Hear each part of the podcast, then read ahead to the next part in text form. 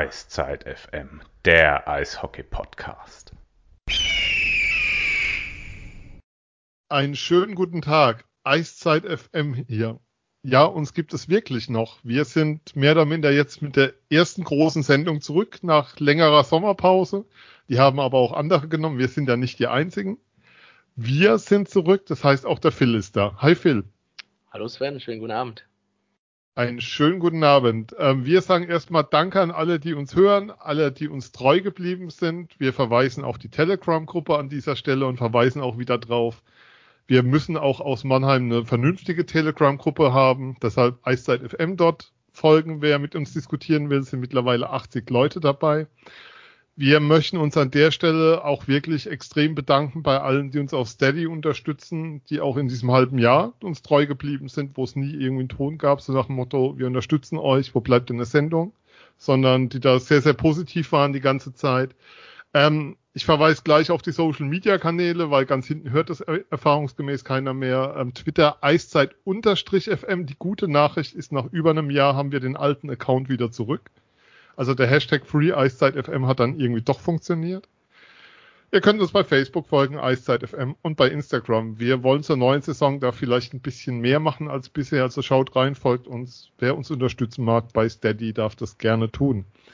Das war der Werbeblock, aber so eine Sendung ist ja nicht ohne Gäste. Und wenn wir über die DL reden wollen, dann könnten wir uns kein besseres Team vorstellen. Wir haben im halben Jahr jede Menge Geld gespart, um euch wirklich das Beste vom Besten heute zu bieten. Deshalb herzlich willkommen, Günter Klein. Schönen guten Abend. Ja, hallo, grüße euch in die Runde und äh, wenn ihr einen Telegram-Kanal habt, könnt ihr auch mit Xavier Naidu euch austauschen über Eishockey ab und zu. Die Söhne Mannheims unter sich.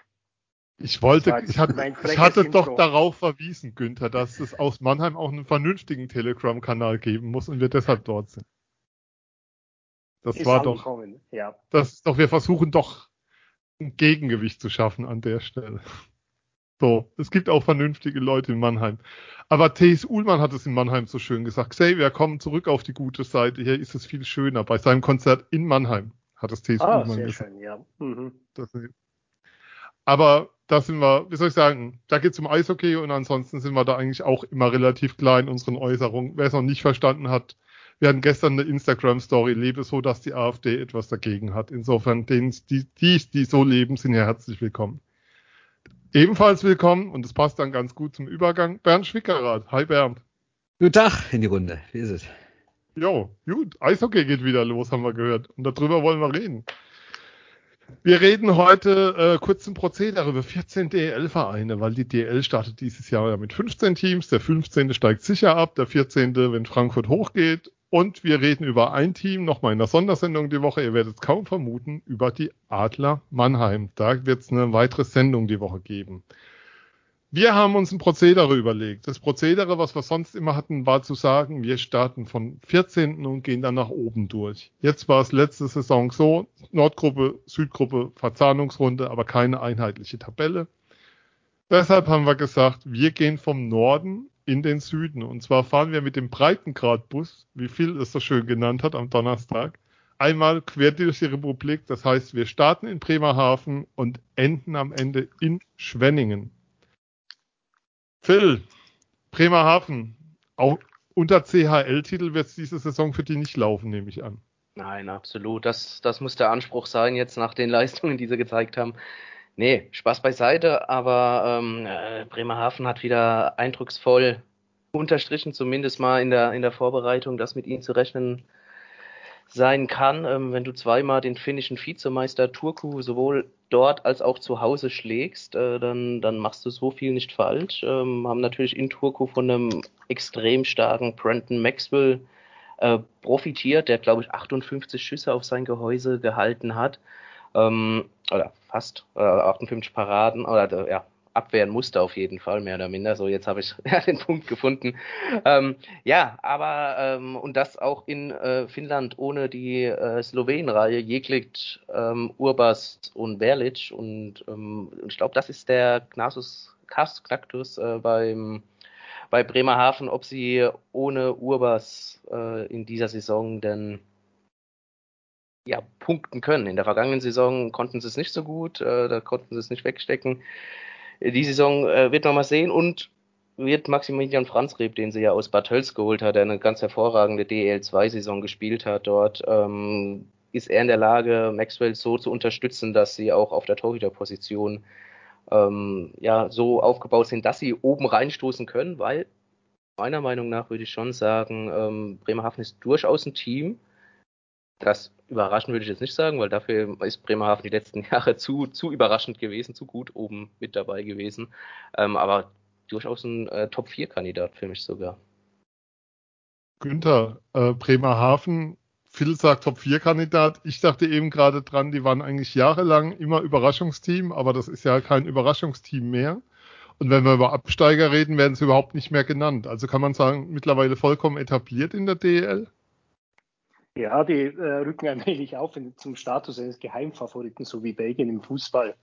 Ähm, ich war neulich in dieser virtuellen Champions Hockey League Pressekonferenz mit den deutschen Clubs und da hat, äh, ist Thomas Puppisch auch darauf angesprochen worden, ja, geht ja erstmal los äh, und die slowenische Superreihe steht nicht zur Verfügung. Und er hat es mit äh, größter Gelassenheit entgegengenommen und hat gesagt, ja gut, das kann man in der Saison auch passieren durch Verletzungen. Äh, da müssen wir halt einfach gucken, wie wir ohne die klarkommen. Und diese Nüchternheit hat er wohl irgendwie auf die Mannschaft äh, übertragen können, weil äh, wenn ich jetzt zum Beispiel das bisherige Berliner Abschneiden in der CHL mit dem von Bremerhaven vergleiche, dann kann ich nur sagen, Chapeau, äh, Fishtown Penguins. Also ich glaube auch, dass sie eher jetzt ein Kandidat für einen sicheren Viertelfinalplatz sind, als dass sie äh, in irgendeinen Strudel ähm, um Platz 10 oder so reingeraten könnten. Man vergisst das so leicht. Die haben ja letztes Jahr auch im Magenta Sport Cup in der Vorbereitung ähm, die Adler im Halbfinale aus der Halle geschossen in Bremerhaven, haben dann das Finale gegen München verloren und waren ja auch in der Nordgruppe Zweiter nach der Vorrunde. Das ist mittlerweile eigentlich ein gehoben, also ich will nicht sagen Spitzenteam, aber gehobenes Mittelfeld auf jeden Fall und das dauerhaft. Ja, und ich finde, du siehst es an einem Umstand äh, ganz gut. Wenn wir uns überlegen, als sie in die Saison gekommen sind, vor mittlerweile, glaube ich, vier, fünf Jahren, da waren sie auch gut, aber jedes Mal danach im Sommer war Fledderei. Also die besten Teams haben sich alles da weggeholt, sei es so ein Chet Nearing oder wen es da auch immer gab, ne? oder Jack Combs, glaube ich, der sogar wie Torschützenkönig war, wenn ich nicht recht entsinne, oder zumindest relativ mhm. viel getroffen hat. Und das waren immer Leute, die waren sofort weg.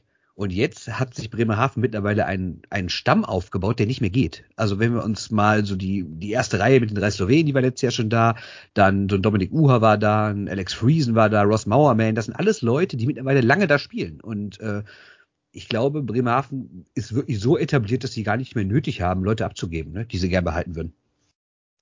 Ja, ähm, passt auch vom Umfeld her, passt vom Coach her, wird spannend zu sehen sein. Wenn man sich so die Neuzugänge anschaut, dann ist ein Name Wikingstad natürlich sehr auffällig. Und sie haben wieder ein Dänemark, Christian Weise, hoffe ich mal, dass man ihn ausspricht, ähm, gefunden. Sie haben ja, ähm, helfen mir mal kurz, sie haben Nick Andersen aus ähm, Esberg geholt gehabt, letzte Saison schon, der sehr, sehr gut mhm. funktioniert hat bei ihnen. Ähm, das scheint mittlerweile der Weg bei ihnen ein Stück weit zu sein, dass der Blick da in Norden geht, wenn man schon da ist. Aber insgesamt ein Team, mit dem zu rechnen sein wird und das ja auch nur unglücklich gegen Wolfsburg dann ausgeschieden ist. Im Viertelfinale letztes Jahr. Wollen wir weitergehen? Ich glaub, das ist, äh, dass die so im, Norden scouten, ist natürlich auch geografisch bedingt. Das mhm, sieht man klar. wirklich, dass äh, jetzt vielleicht bei Ausnahme Schwenningen, die durch ihr schwedisches Trainergespann natürlich im Blick haben, für, für das Geschehen in Skandinavien, aber so äh, Clubs aus dem Süden, die werfen eher mal so einen Blick, was passiert in der in der in dieser ähm, Eishockey League, also in Österreich, ähm, da oder in Italien. Das sind ja so traditionelle Bindungen, dass man dann äh, Spieler von dort auch gerne holt oder Trainer, die dort auffällig geworden sind.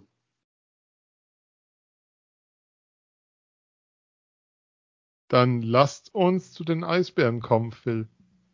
Genau, fahren wir weiter Richtung Süden und halten in Berlin. Äh, der deutsche Meister, Günther hat es schon angesprochen, in der CHL nicht den besten Start gehabt. Ähm, natürlich auch ähm, Verluste äh, gehabt durch äh, zum Beispiel einen Ryan McKiernan oder auch natürlich einen Lukas Reichel, der jetzt sein Glück bei den Chicago Blackhawks versucht.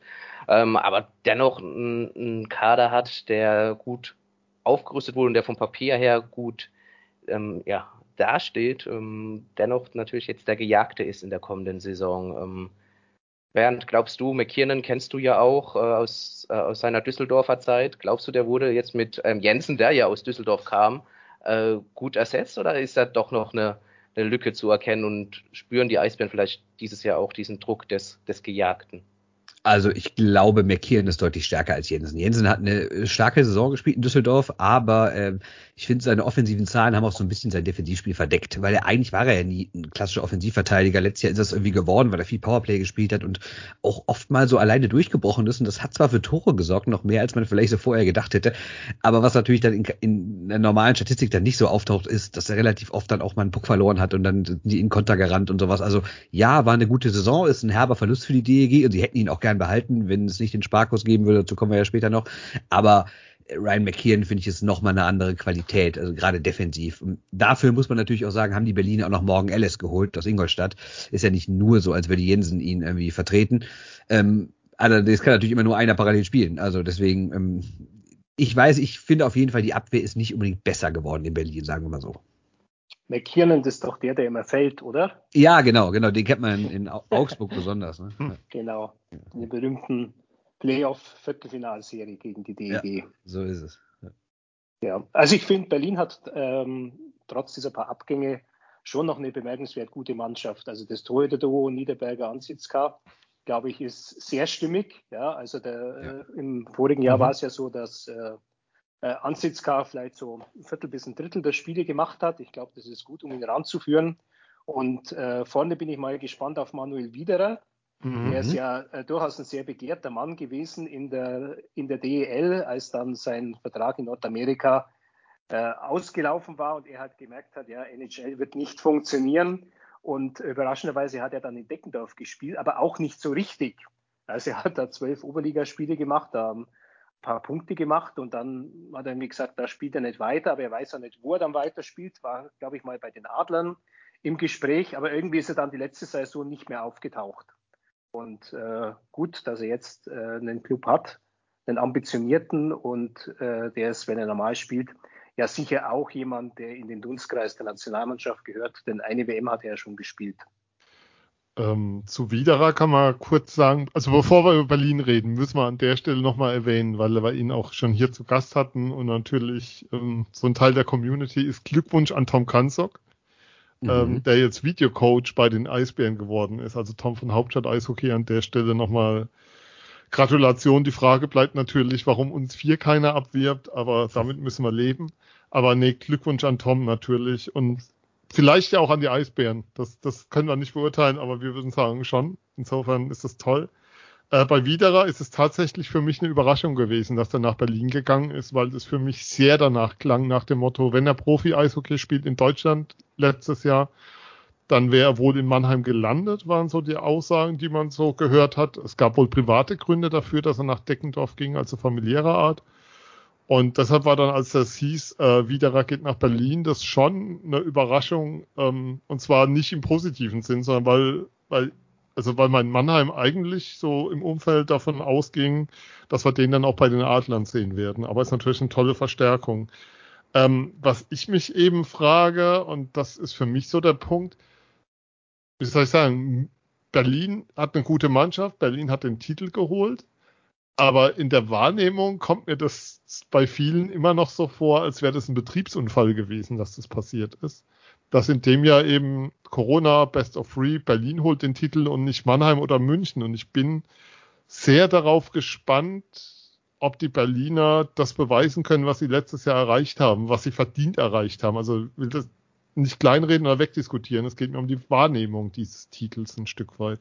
Also ich sehe es ehrlich gesagt genau anders. Äh, ich müsste, ich habe jetzt eigentlich keine Lust, äh, dasselbe zu erzählen, was ich heute Nachmittag, als wir eine neue Folge schon Handy aufgenommen haben, oh. Äh, das, das gleiche dann nochmal zu erzählen. Aber ich muss es in, der, in dem Moment zumindest verkürzt machen, weil ich finde eigentlich, dass die Berliner es geschafft haben, in diese äh, Mannheim-München-Phalanx mit einzubrechen. Und gerade wenn man sich jetzt mal äh, Umfragen anguckt, gerade auch unter Leuten aus der Liga, in der Eishockey News aktuell ist eine, äh, wo es darum geht, wer sind Titelfavoriten, wird Berlin jetzt immer mitgenannt. Und das ist schon ein Unterschied zu den vergangenen Jahren, finde ich. Und äh, wenn man guckt, welche Rolle Berliner Spieler auch in der Nationalmannschaft gespielt haben, bei der WM, ich finde, Berlin hat vom Status her sehr, sehr aufgeholt. Und klar liegt das jetzt nicht nur an so einer Meisterschaft mit drei Spiele Playoffs, Aber ähm, grundsätzlich finde ich, dass die mittlerweile eigentlich fast schon mit einem Atemzug mit Mannheim und München genannt werden.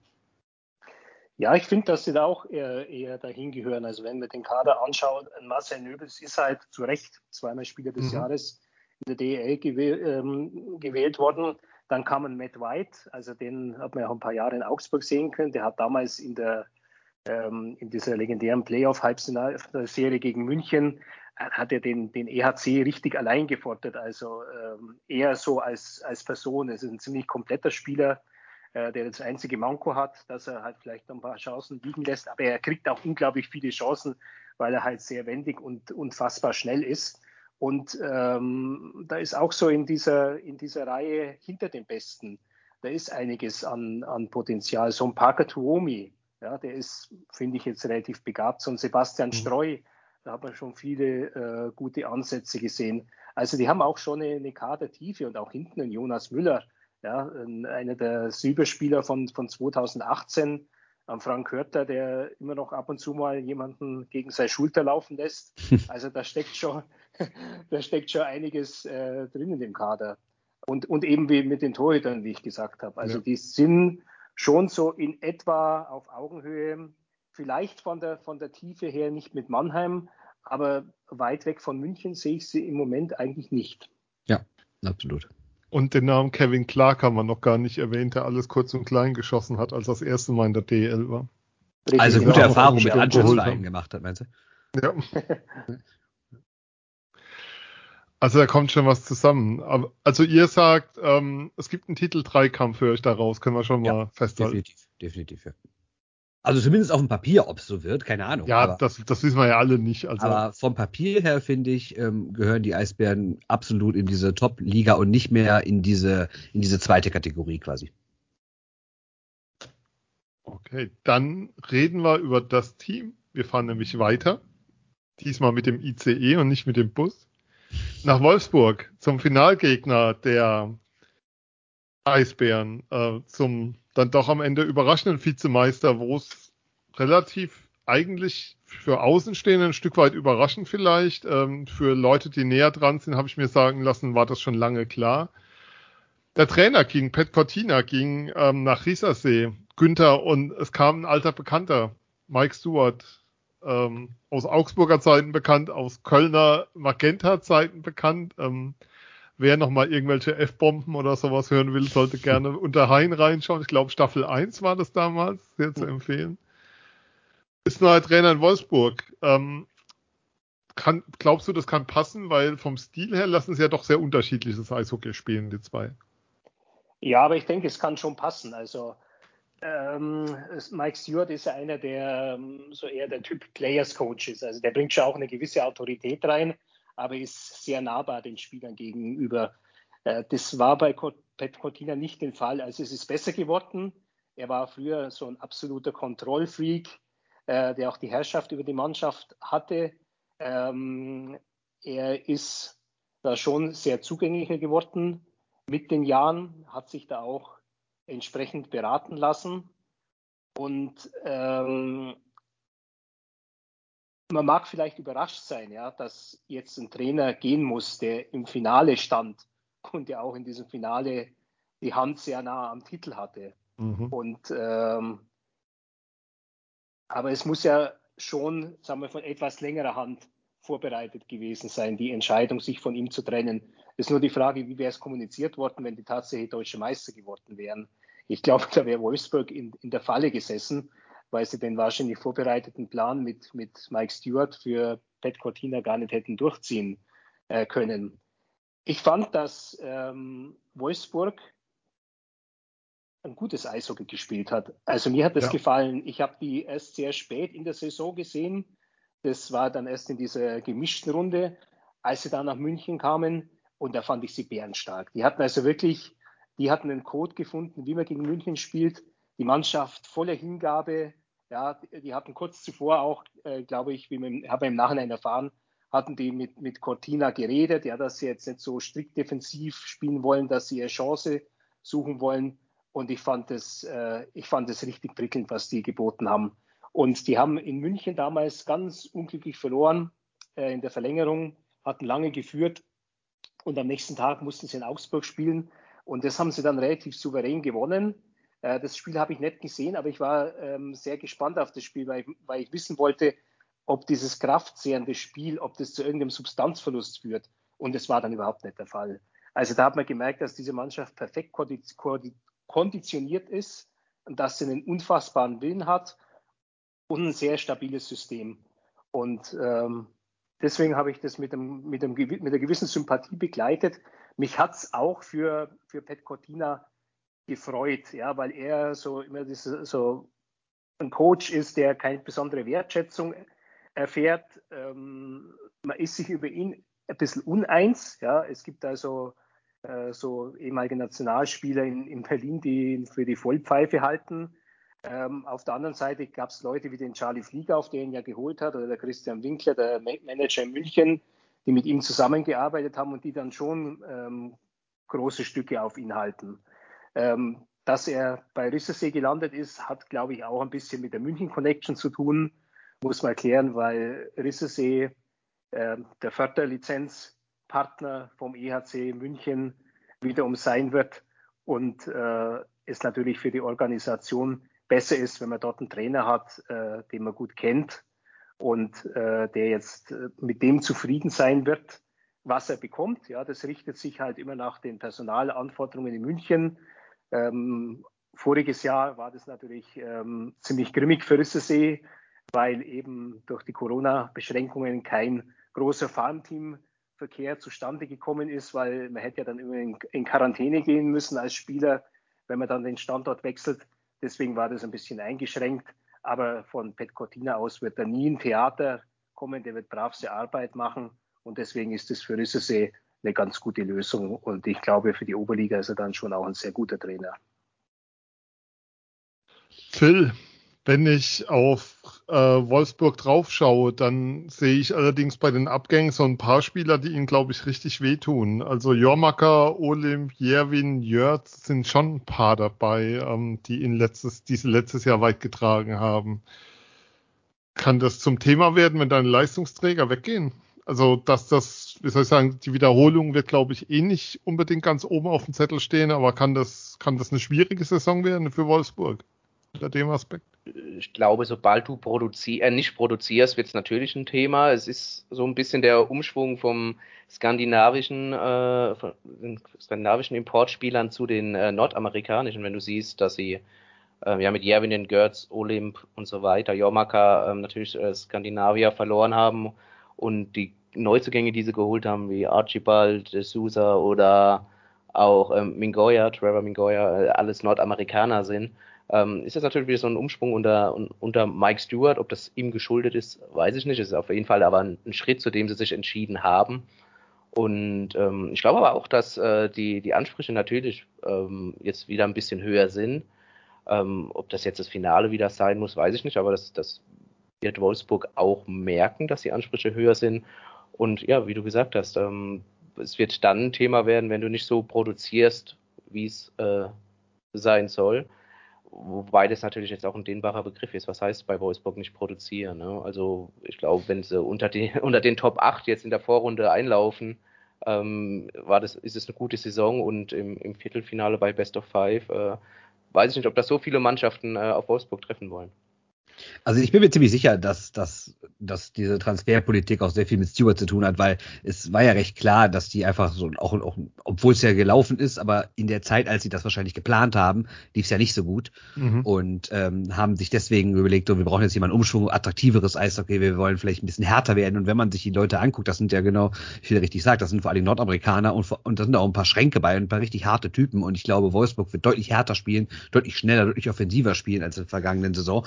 Und jetzt kann man natürlich sagen, ja, irgendwie komisch, so quasi das Gesicht und die Kultur der Mannschaft zu ändern, wenn man doch eigentlich im Finale war. Aber ich meine, sind wir ehrlich, Günther hat völlig recht, die haben phasenweise richtig gutes Eishockey gespielt, aber das war ja nicht die zweitbeste Mannschaft der Saison. Ne? Wären die in einer sieben Spiele Serie an Mannheim vorbeigekommen, man weiß es nicht. Klar, theoretisch Zu dem schon. Zeitpunkt schon, ja, aber. Ja, vielleicht zu dem Zeitpunkt schon, aber trotzdem waren sie halt nicht die zweitbeste Mannschaft. Man kann ja nicht sagen nach dem Motto, äh, was macht ihr denn da? Es lief doch alles super, warum baut ihr den Verein um? Ne? Also ich kann schon ein bisschen verstehen, dass man da was Neues haben will. Ähm, ich glaube aber auch, dass die Ansprüche in Wolfsburg äh, ein Stück weit gewachsen sind, was man natürlich auch wiederum nicht vergessen darf. Sie hatten letzte Saison auch einen Vorteil und nämlich die totale Sicherheit. Bei vielen Vereinen wussten die Spieler nicht, wie es weitergeht und äh, Wolfsburg hat schon relativ früh signalisiert, ja, wir würden mitspielen, weil sie natürlich auch VW im Hintergrund haben. Das heißt nicht, dass VW da Dutzende Millionen reinbuttert, aber die sichern das zumindest so ab und gerade bei einem Verein, der eh nicht so viele Zuschauer hat, für den ist es ja nicht so dramatisch, wenn da keine Zuschauer kommen dürfen finanziell. Klar, ist auch nicht schön, aber es ist ein Unterschied, ob die Kölner Haie 13.000 nicht haben und der Wolfsburger 2.500 nicht. Und deswegen war, glaube ich, die Grundstimmung in Wolfsburg auch schon eine andere als in anderen Vereinen vielleicht hat das auch dazu beigetragen, dass es sportlich dann echt gut lief. Interessant finde ich, dass äh, Björn Krupp jetzt dort spielt ja. wegen dieser Konstellation mit, ähm, erstens, es ist äh, für ihn eine Rückkehr ähm, zu dem Verein, wo er am besten funktioniert hat, damals eben noch unter Pavel Groß. Aber interessant ist, dass jetzt Mike Stewart sein Trainer ist, der für den Vater von Björn Krupp dann weichen musste in Köln. Oh, stimmt, da gar nicht drüber nachgedacht. Ja, Ja, klar, Ja? stimmt. War, aber das war, glaube ich, zu dem Zeitpunkt noch nicht offiziell, als Björn Krupp schon in Wolfsburg sozusagen klar war, wobei der Plan ja wohl relativ früh schon klar abzusehen war, dass es in Wolfsburg diesen Wechsel geben wird, weil es ja in der Vorrunde nicht gut lief. Aber ja, ist Ja. ein Punkt, den hat man Ja. nicht auf dem Schirm, ja. Also da wird es da wird's keine Verstimmungen geben, äh, weil jetzt kann ja, kann ja der arme Björn Krupp kann ja äh, nichts dafür für diese Konstellation, die sich da eben in Köln ergeben hat. Und, und natürlich hat äh, Mike Stewart da auch nicht so gut performt. Und ich glaube, das weiß auch einzuschätzen. Aber er ist, er ist ein Spieler, der mit, er ist ein Trainer, der mit den Spielern sehr gut umgehen kann. Und ich glaube ja auch, Björn Krupp ist ein Spieler, der einem Trainer keine Probleme bereiten wird. Nee, das mit Sicherheit nicht. Und dem kann man auch aus Mannheimer Sicht, der hatte hier zwei harte Jahre, hat dann äh, letztes Jahr zu Beginn der Saison, also in der Vorbereitung, wenn Magenta Sport Cup, hat man echt das Gefühl gehabt, der ist angekommen und da ist eine Entwicklung da, aber am Ende hat es einfach nicht gereicht, muss man sagen. Punkt. Das sehe ich auch so und würde sagen, äh, wir packen unsere Sachen und reisen weiter. Diesmal vielleicht mit Busbein, weil es geht an den Seiler See von Wolfsburg. Ähm, Iserlohn steht auf unserer Liste. Ähm, die, zumindest die Stimmen, die ich gehört habe, jetzt äh, während der Vorbereitung viel Lob bekommen für das, was sie gemacht haben auf dem Transfermarkt. Sie haben mit äh, Grenier einen, ja, ihren, ihren besten Spieler verloren. Der ist jetzt fest in die Schweiz gegangen, war ja schon mal vor, äh, vor zwei Saisons ja schon mal zwischenzeitlich ausgeliehen an die Schweiz, als es für Iserlohn um, um nichts mehr ging. Ähm, haben dafür aber einen namhaften Neuzugang bekommen und Bernd, ich richte mein Wort mal wieder an, an dich als erstes, weil äh, die Parallele Düsseldorf-Mannheim da wieder zum Tragen kommt. Äh, zum Tragen kommt. Äh, Luke Adam, namhafter Name, ein Spieler, der sehr viel kann, äh, wenn er fit ist. Äh, wie hast du die ja, Aktivitäten am Seilersee verfolgt? Äh, etwas, ähm, ja, es fällt mir kein gutes Adjektiv ein. Also, ich, mal, ich war ein bisschen verstört, ein bisschen verwundert, ein bisschen ein bisschen Respekt hatte ich auch. Ich habe mir ähm, als guter Düsseldorfer muss man ja immer die Leute um sich herum äh, begutachten, muss ja alle im Auge halten, weil die wollen uns ja alle was. Deshalb habe ich, ähm, deshalb habe ich natürlich äh, die Jahresendpressekonferenz der Iserlohn Roosters mir in kompletter Länge gegeben bei YouTube, glaube ich, eine Stunde und war doch sehr, sehr überrascht, was da für Töne äh, fielen. Ja, ja, war gute Saison in Playoffs, aber jetzt geht's weiter und wir holen gute Leute und äh, nö, Corona, Ausfälle, geldtechnisch, alles kein, alles kein Thema wir schaffen das schon. Und dann holen die irgendwelche Nationalspieler wie Zetemski, dann holen die so einen Akulazi, dann holen die den von dir angesprochenen Luke Adam, dann holen die Chris Foucault vom deutschen Meister. Und ich denke mir, äh, was geht hier eigentlich ab? Äh, wo haben die denn ihr Geld her? Und ähm, was machen die? Und vor allen Dingen, was, was, was wollen diese ganzen Leute in Iserlohn? Also echt kurios und ich bin wirklich gespannt. Ich habe Iserlohn jetzt auch schon zweimal gesehen in der Vorbereitung, weil die dreimal gegen Düsseldorf gesehen, äh, gespielt haben. Davon habe ich zwei Spiele gesehen. Ähm, ist eine gute Mannschaft, keine Frage. Ist aber natürlich, weil sie auch viele neue haben, auch noch jetzt keine Mannschaft, von der ich sage, oh, das ist für mich jetzt der Geheimfavorit auf die Meisterschaft. Aber ich sage, Iserlohn ist definitiv zwei, drei Schritte weiter als in den vergangenen Jahren und ähm, ist für mich eher ein Playoff-Kandidat als ein Abstiegskandidat, ganz klar.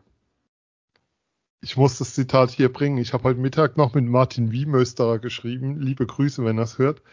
Ähm, und er meinte, der Schatz vom Seilersee, das ist einfach zu schön, den die anscheinend Mhm. gefunden Das stimmt, oh, das haben. ja. Wenn man sich das anschaut, wer da alles, alles dazugekommen ist. Das ist eine richtig gute Mannschaft, wo ich denke, Top 8 sollte drin sein. Auf jeden Fall. Ja, ich bin gespannt, wie bei Simon Sezemski die Entwicklung Ja. weitergeht. Die hat im letzten Jahr stagniert. Der war für mich das typische Beispiel eines Corona-Opfers. Jetzt nicht, ähm, dass er es selber gehabt hätte, ähm, aber der hat extrem darunter gelitten, dass er erst im Dezember aufs Eis konnte. Und für den gab es Mhm. zuvor wirklich keine Gelegenheit. Er hatte, er hatte irgend so eine Leistenverletzung, die er auskurieren musste. Äh, in Augsburg gab es kein Angebot an die Spieler, auf Eis zu trainieren. Also der hat sich in Füssen eine Ferienwohnung, die er besitzt, zu einem Kraftraum umgebaut, weil vermieten konnte es nicht in der Zeit. Und der hat da trainiert und der hat ja diese eine Waffe, sein One-Timer, Mhm. er ist ja ein, ein Rechtsschütze und äh, wenn er im Powerplay gut angespielt wird, dann zündet er so richtig. Ja. Und er hat in der Saison davor 13 Tore oder 14 Tore geschossen und fast alle aus dieser Powerplay-Situation heraus. Und warum? Weil er 300 Mal in der Woche diesen Schuss geübt hat. Ja. Und er hat ihn halt ab Ende Juli trainiert. Und äh, dieses Jahr hat er den Schuss halt erst ab Anfang Dezember trainiert. Und dieser Schuss kam einfach nicht. Und da hast du wirklich gemerkt, ja, da fehlen immer so, so ein paar Sekunden im Timing. Ja. Er hat nie optimal getroffen. Und natürlich haben sich irgendwann dann auch die anderen Mannschaften darauf eingestellt gehabt, weil jetzt halt jeder wusste, wie Augsburg dann das Powerplay aufzieht, so dass, dass er dann zum Schuss kommt und haben das also unterbunden. Äh, ich dachte eher, dass ähm, der Weg von ihm langfristig zum Spitzenclub führen wird. Mhm. Also man hat ja auch immer Mannheim genannt. Und im Grunde hat er jetzt einen Wechsel vollzogen, ja, so in etwa auf der gleichen Leistungsebene. Also vielleicht ein kleines Stück nach oben, weil jetzt äh, die Roosters natürlich schon ein bisschen aufgerüstet haben. Aber er hat sie in erster Linie geografisch verändert und jetzt nicht so sehr vom, vom Anspruch des Clubs. Ja, das wäre auch meine Frage gewesen, Günther, an dich der Spieler stand, ich glaube, vor zwei oder drei, als er dieses Halbfinale gegen München gespielt haben, 2019 war das. Mhm. Hattest du so das Gefühl, es gibt so der nächste deutsche Offensivverteidiger, Sesemski, ein Stück weit. Und, Genau, ja. ähm, und jetzt taucht bei auch sich bei Neuzugängen der WM Iserlohn auf. können. Und das Ja, ist, mhm. wo, wo, du, wo, du, wo man sich die Frage stellt, da, da muss die Entwicklung irgendwo ste stehen geblieben sein. Es klingt so hart, weil es ja immer noch ein hohes Niveau, aber da ging es nicht weiter, was man an Erwartungen hatte. Wobei man sagen muss, ich finde, der ist, ich, ich fand den 2019 auch überragend. Und 2020 hat er, glaube ich, noch relativ viele Powerplay-Tore geschossen, wenn ich recht Mhm. in Erinnerung habe. Ja, mhm. Aber er hat sich ja auch nie so richtig in der Nationalmannschaft durchgesetzt. Und vielleicht war das schon so ein Zeichen, dass es vielleicht auch ein bisschen über seinen Verhältnissen gespielt hat. Ich weiß, ich, ich habe ihn zu selten gesehen, um das wirklich beurteilen zu können. Aber ich habe auch schon so vergangene Saison gedacht, hm, naja, ob wir den nicht mal alle ein bisschen zu hoch bewertet haben, weil natürlich Schlagschusstore in Highlights auch spektakulärer aussehen als irgendwie eine solide Defensivaktion, weil jemand gut gestanden hat. Ne? Ja, er hatte 2019 einen ganz guten Deutschland Cup gespielt. Das war der letzte mit Zuschauern. Äh, aber das war eigentlich auch seine einzige äh, Nationalmannschafts-Appearance, soweit ich weiß. Also dann in der Vorbereitung zur WM kann es sein, dass er damals dabei war für Bratislava und, ähm, Kosice. Und ähm, da ist er möglicherweise ist er dann am Cut gescheitert, an einem der letzten Cuts, soweit ich mich erinnere. Aber es ist damals ein gewisses Unverständnis ausgedrückt worden, dass, dass er da nicht äh, mit dabei ist. Der Wechsel Ja. jetzt übrigens äh, äh, ist, ist glaube ich, auch für ihn so einfach, er, er musste jetzt auch die Umgebung wechseln, weil er halt auch äh, sehr viele Jahre in, in Augsburg war, äh, am Anfang auch noch in, als Viertellizenzspieler in Ravensburg. Und äh, ja, es hat sich in Augsburg irgendwie dann so ein bisschen ausgeleiert mit ihm. Aber da kann, da kann doch was kommen, weil das ein sehr, äh, sehr ehrgeiziger und, und realistischer Typ ist. Dann freuen wir uns auf den Seilersee und fahren eine Runde weiter. Und jetzt großes Solo. Bernd Schwickerath, du hast drei Minuten, uns die Krefeld Pinguine zu erklären. Ja, er ist ein sehr sympathischer Eishockeyverein ähm, in der Nähe der Stadt, aus der ich komme. Nee, äh, ich, Krefeld, ich habe keine Ahnung, was ich davon halten soll. Also, dass das natürlich alles in den vergangenen drei bis fünf Jahren zwischen Comedy und Tragödie war, das brauchen wir nicht nochmal alles zu erzählen, die ganzen Ponomarev-Geschichten und was da alles so ablief. Auch vergangene Saison mit dem neuen ähm, Geschäftsführer Sergei Savelyev war äh, teilweise gewöhnungsbedürftig. Ähm, Äh, wenn man aber jetzt mal rein auf den Kader guckt, finde ich, ist die Mannschaft nicht wirklich schlechter als vergangene Saison. Und ja, äh, Trainer hat äh, vergangene Saison schon mal so ein, so, so ein Schwachsinn erzählt, dass Krefeld in die Meisterschaft mitspielen wird. Das werden sie natürlich nicht. Aber ich finde, wenn man sich das so anguckt, äh, ja, also das, ich finde Sabolic ein interessanter Mann. Ähm, ja, sonst sind ja so viele Leute, die, die, die, also von denen ich ehrlich gesagt nicht viel weiß. Also immer klar, man kann sich Statistiken angucken und denkt sich, ja, bei welchen mhm. Vereinen hat er gespielt, welchen Ligen hat er gespielt, das sieht dann alles ganz gut aus. Aber es sind auch wieder viele. Und ob es zusammenpasst, ich weiß es nicht. Die haben natürlich auch erfahrene Leute geholt, wie es Alexander Weiß oder sowas. Aber ähm, ich bin mir ehrlich gesagt nicht sicher, was daraus wird. Ähm, Tja, ich bin ehrlich gesagt ein bisschen ratlos, was in Krefeld abgeht. Die haben spektakuläre Testspiele gemacht, sind nach Finnland geflogen, sind in die Schweiz gefahren, während andere Clubs gesagt haben, nee, lass mal hier bei uns bleiben, damit es nicht zu teuer wird und keine Infektionsgefahr. Krefeld ist durch Europa geflogen, hat sich mit Topmannschaften gemessen, hat auch fast alles verloren, aber kann man natürlich trotzdem sagen, na gut, dafür haben wir wenigstens auf hohem Niveau schon mal was gemacht. Ähm, ja, ich bin ehrlich gesagt ein bisschen ratlos, ist für mich auch eine Mannschaft, die vielleicht äh, im Dezember mit zehn Punkten Rückstand letzte ist und alle sagen, ja, ja klar, Krefeld halt, oder vielleicht ist es eine Mannschaft, wo wir sagen, ey, äh, dieses komische Konstrukt, wo irgendwie alles neu gemacht wurde und vergangene Saison mal die Gehälter nicht pünktlich kamen und die Mannschaft gestreikt hat und was da alles noch so passiert ist. Vielleicht funktioniert es ja auf einmal doch. Ich weiß es ehrlich gesagt. Totale Wundertüte für mich, der Verein. Bernd, ist denn die russische Pressesprecherin noch da? die den osteuropäischen Markt beackern soll. Ich hoffe, ich werde sie am Freitag erleben, dann werde ich ja in der Halle sein. Äh, ich habe äh, sie bisher noch nicht gesehen, aber äh, ich hoffe doch. Kann zu Krefeld gar nichts Konstruktives beitragen, ehrlich gesagt. Keine, keine Ahnung, das Team, du guckst drüber, kennst natürlich ein paar Spieler, aber so insgesamt. Viel geht's dir anders oder sollen wir einfach direkt weitergehen?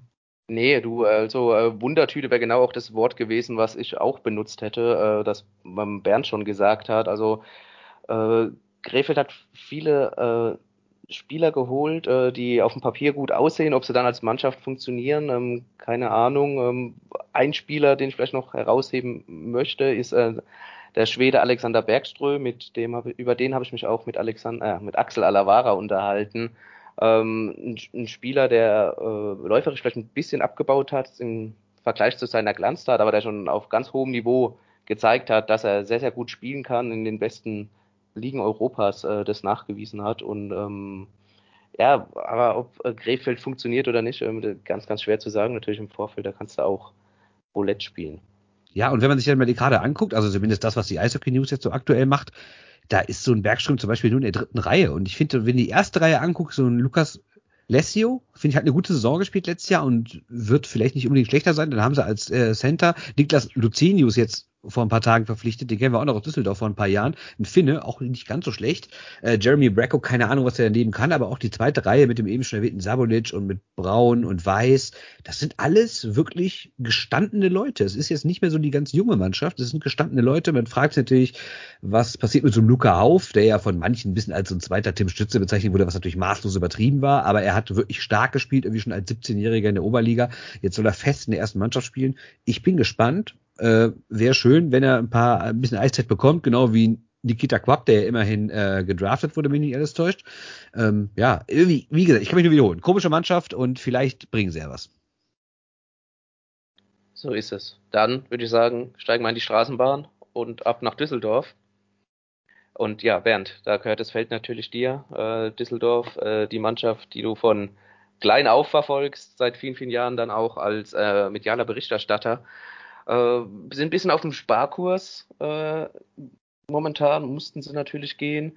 Äh, Eishockey News spricht da auch von äh, eventuellen Abstiegskandidat äh, in der kommenden Saison. Steht es wirklich so schlecht um Düsseldorf? Absolut. Also für mich ist die DEG ein ganz klarer Abstiegskandidat, was nicht heißt, dass sie absteigt, was auch nicht heißt, dass sie die Playoffs nicht erreichen kann.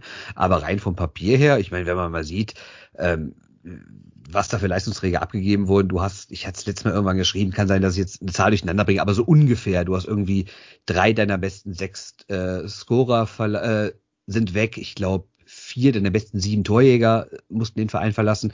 Und natürlich waren das auch Leute, die vielleicht nicht ja jedes Mal die absolute Topleistung gebracht haben und die man vielleicht auch gar nicht alle unbedingt behalten hätte, auch wenn man Geld hat. Aber da sind definitiv Leute bei, die hätte man sehr gerne behalten und die sind jetzt weg. Und ähm, weil einfach die DEG gesagt hat, wir haben kein Geld mehr. Unsere Gesellschafter geben kein Geld mehr und uns trifft ähm, natürlich auch sehr, dass keine Zuschauer kommen durften vergangene Saison und dieses Jahr weniger als eigentlich, also deutlich unter dem Schnitt von äh, 8.500 ungefähr in Düsseldorf. Ähm, und die DEG sagt ganz klar, wir haben einen der niedrigsten Etats überhaupt. Wir mussten krass abspecken und ähm, im Umfeld der DEG ist das Wort Abstieg auf jeden Fall da. Und ähm, ich bin mir nicht ganz sicher, ob es so dramatisch ist. Das werden die nächsten Wochen zeigen. Aber nur vom Papier her, wenn du viele Leute verlierst, die dann woanders ordentliche Stellen kriegen oder die vielleicht sogar in der Nationalmannschaft gespielt haben oder mal im Umfeld der Nationalmannschaft waren oder halt gute ausländische Spieler wie Kenny Olim zum Beispiel oder der eben angesprochene Jensen und sowas. Und so Leute gehen alle und dafür holst du vor allen Dingen Leute aus Frankfurt, aus der zweiten Liga. Du holst Leute, die bei Nürnberg und München nicht gebraucht wurden ja, das äh, hat schon echt für Verwirrung hier gesorgt und dann hat die Vereinsführung äh, die Leute so ein bisschen beruhigen wollen. Es gab so ein Facebook Live mit dem neuen Geschäftsführer Harald Wirz und da kam auch die Frage auf, was ist denn los? Äh, müssen wir uns aufs Abstieg machen? Und dann hat er gesagt, nein, nein, es kommen auf jeden Fall noch zwei gestandene Spieler für die vorderen Reihen. Ähm, es wurde, war die Rede von zwei AHL-Spielern. Ähm, und dann wurden es halt Brett Olsen aus Krefeld und äh, Jerry D'Amigo, der vergangene Saison selbst in der ECHL in der dritten Liga nicht wirklich viel gerissen hat. Jetzt muss man aber auch sagen, sie haben gute Saisons in Ingolstadt zusammen gehabt und der Migo, mit dem ich vor, Tagen, äh, vor ein paar Tagen mal gesprochen habe, hat auch gesagt, es war einfach ein schwieriges Jahr, seine Frau war schwanger, ähm, und dann konnten sie nicht wirklich wieder nach Europa zurückkehren und er hat sich ehrlich gesagt nicht so wirklich auf Eishockey konzentriert in der vergangenen Saison. Der meinte, äh, hat immer gesagt, Family First und sowas, aber dieses Jahr will er wieder voll angreifen, sagt, er ist wieder fitter, er ist total da und äh, traut sich auch eine Rolle zu, dass er, dass er ein Team wirklich als Topspieler in, im Powerplay in den ersten beiden Reihen und so anführt und vor allem auch mit den ganzen jungen Leuten. Und wenn man sich den Kader anguckt, es sind ja immer noch ein paar gestandene Spieler bei. Du hast Alexander Bartha, du hast einen Fischbuch, du hast einen Ebner, du hast einen Novak, du hast einen Kai Komiski, den ich überragend gut finde, also allein von seinem läuferischen her da sind auf jeden Fall Stützen bei. Es ist nicht so, als wäre das, wäre es jetzt irgendwie ein Haufen 18-Jähriger oder sowas. Trotzdem, die Angst geht in Düsseldorf um und mal sehen, wie sich dieses Team schlägt, gerade wenn vielleicht es ein bisschen lauter wird, auch im Umfeld, wenn es mal nicht läuft, gerade jetzt, wo der Abstieg wieder eingeführt wurde. Also ich sag, das wird eine ganz schwierige Saison für die DEG. Ich schaue auf vier Spieler, die jetzt nicht in der vordersten Reihe stehen. Luca Zitterbart, mhm.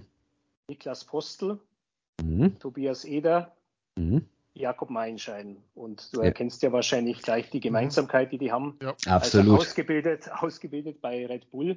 Und da natürlich äh, nicht jeder, äh, der dort war, äh, der nächste John Peterka sein wird, ähm, ist es ja interessant zu sehen, was produzieren die für die Breite. Ja? Mhm. Bereichern, die, bereichern die die Liga mit dem, was eben bei ihnen auch noch so äh, ausgebildet wird. Ähm, Luca Zitterbart hat in München so ja, ganz ordentlich mitgespielt, äh, in der Vorbereitung mal ein Tor geschossen. In der Champions Hockey League haben die jungen Spieler auch äh, immer gut Einsatzzeit bekommen. Ähm, trotzdem, er hat eine lange Verletzung hinter sich. Ähm, wird schon mal interessant äh, sein, ihn zu sehen. Niklas Postel, der hat vor Jahren mal ganz kurz so reingeschmeckt in die erste Mannschaft, da hat man dann gesehen, äh, funktioniert nicht ganz. Tobi Eder ist ja schon eine Zeit lang in Düsseldorf, da hieß es, der wäre eigentlich der bessere der Eder-Brüder, der war nominell schon bei der ersten Münchner Meisterschaft 2016 im Kader. Ja, aber ich glaube, so, so einen richtigen äh, Durchbruch, den hat er eben noch nicht geschafft. Und äh, ja, Jakob Meinschein ist tatsächlich schon Nationalspieler, der hat ein paar Länderspiele gemacht vor ein paar Jahren aber er hat jetzt in der DL eine Phase von fast drei Jahren ohne Tor. Und äh, das ist natürlich auch bezeichnend. Ja, das ist einer, der offensichtlich stagniert. Der hat einen guten Willen. Ja, der kann auch hart spielen. Ähm, er musste natürlich in äh, München oder in seinem Leihjahr in Augsburg in äh, Reihen spielen, wo er nicht so viel Eiszeit bekommen hat. Andererseits bietet er sich wohl auch nicht an, dafür mehr Eiszeit zu bekommen. Also ähm, wirft natürlich ein Licht auf die Möglichkeiten der Düsseldorfer EG, dass die sich mit äh, Stürmern verstärken muss, die halt äh, das Tor nicht treffen. Exakt so ist es. Und ähm, du hast halt mehrere große Fragezeichen dieser Mannschaft. Also erstmal, sind wir mal ehrlich, Alexander Bartha ist jetzt auch deutlich über 35 und ich finde, dass er die letzten Jahre immer noch gut gespielt hat, aber ich weiß nicht, ob der nächstes Jahr besser ist Und vielleicht muss er aber besser sein, weil andere neben ihm halt nicht mehr so gut sind. Du hast natürlich den großen Vorteil, dass du mit Alexander Ehl und dem gerade angesprochenen Tobi Eder zwei Leute hast, die wirklich einen Riesenschritt letzte Saison gemacht haben. Also auch einen Schritt, den man nicht erwartet hätte. Aber trotzdem würde ich sagen, in einer, in Anführungszeichen, normalen Mannschaft wären das zwei Drittreihenstürmer. Vielleicht der eine mal in der zweiten Reihe, ähm, dass sie langsam herangeführt werden mit Optionen darauf, vielleicht auch innerhalb der Saison in der Hierarchie zu steigen. Jetzt bist du aber aktuell so, dass das quasi eingeplante Leistungsträger sind.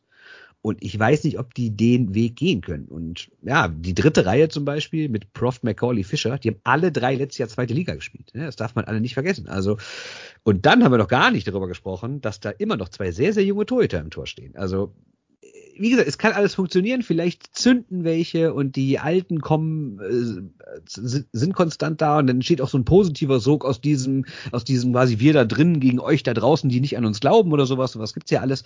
Aber ähm, ich sage ganz klar, wenn ich über Abschiedskandidaten nachdenke, ist die DEG dabei. Ähm, eine Frage aus Mannheimer Perspektive noch darauf. Ihr habt ja eine Mannheimer Legende an der Trainerbank stehen mit Harry Kreis. Ja. Wie sicher ist denn der in seinem Amt, soll heißen, ähm, wie bereit ist man den Weg den mitzugehen, der ja auch ein Weg der Leiden sein kann beim Blick auf den Düsseldorfer Kader? Du meinst, ob Harry selbst äh, ja. den mitgehen will? Ja, habe ich ihn Nein, nein, gefragt? auch wie, wie er in Frage gestellt wird von außen, weil es kann ja mal sein, sorry, mit dem Kader kann es ja mal passieren, dass du fünf Spiele in Folge verlierst. Das ist jetzt nicht vollkommen weit weg. Also ich empfinde es so, dass er sehr, sehr beliebt ist, was natürlich auch vielleicht an seiner Art liegt, weil er ein unfassbar sympathischer Mann ist und immer sehr höflich und kommt einfach gut an. Ähm, es gibt allerdings auch einen Teil der Fans, die nicht mögen, dass äh, Harold Kreis Mannschaften nicht unbedingt zum Checken neigen.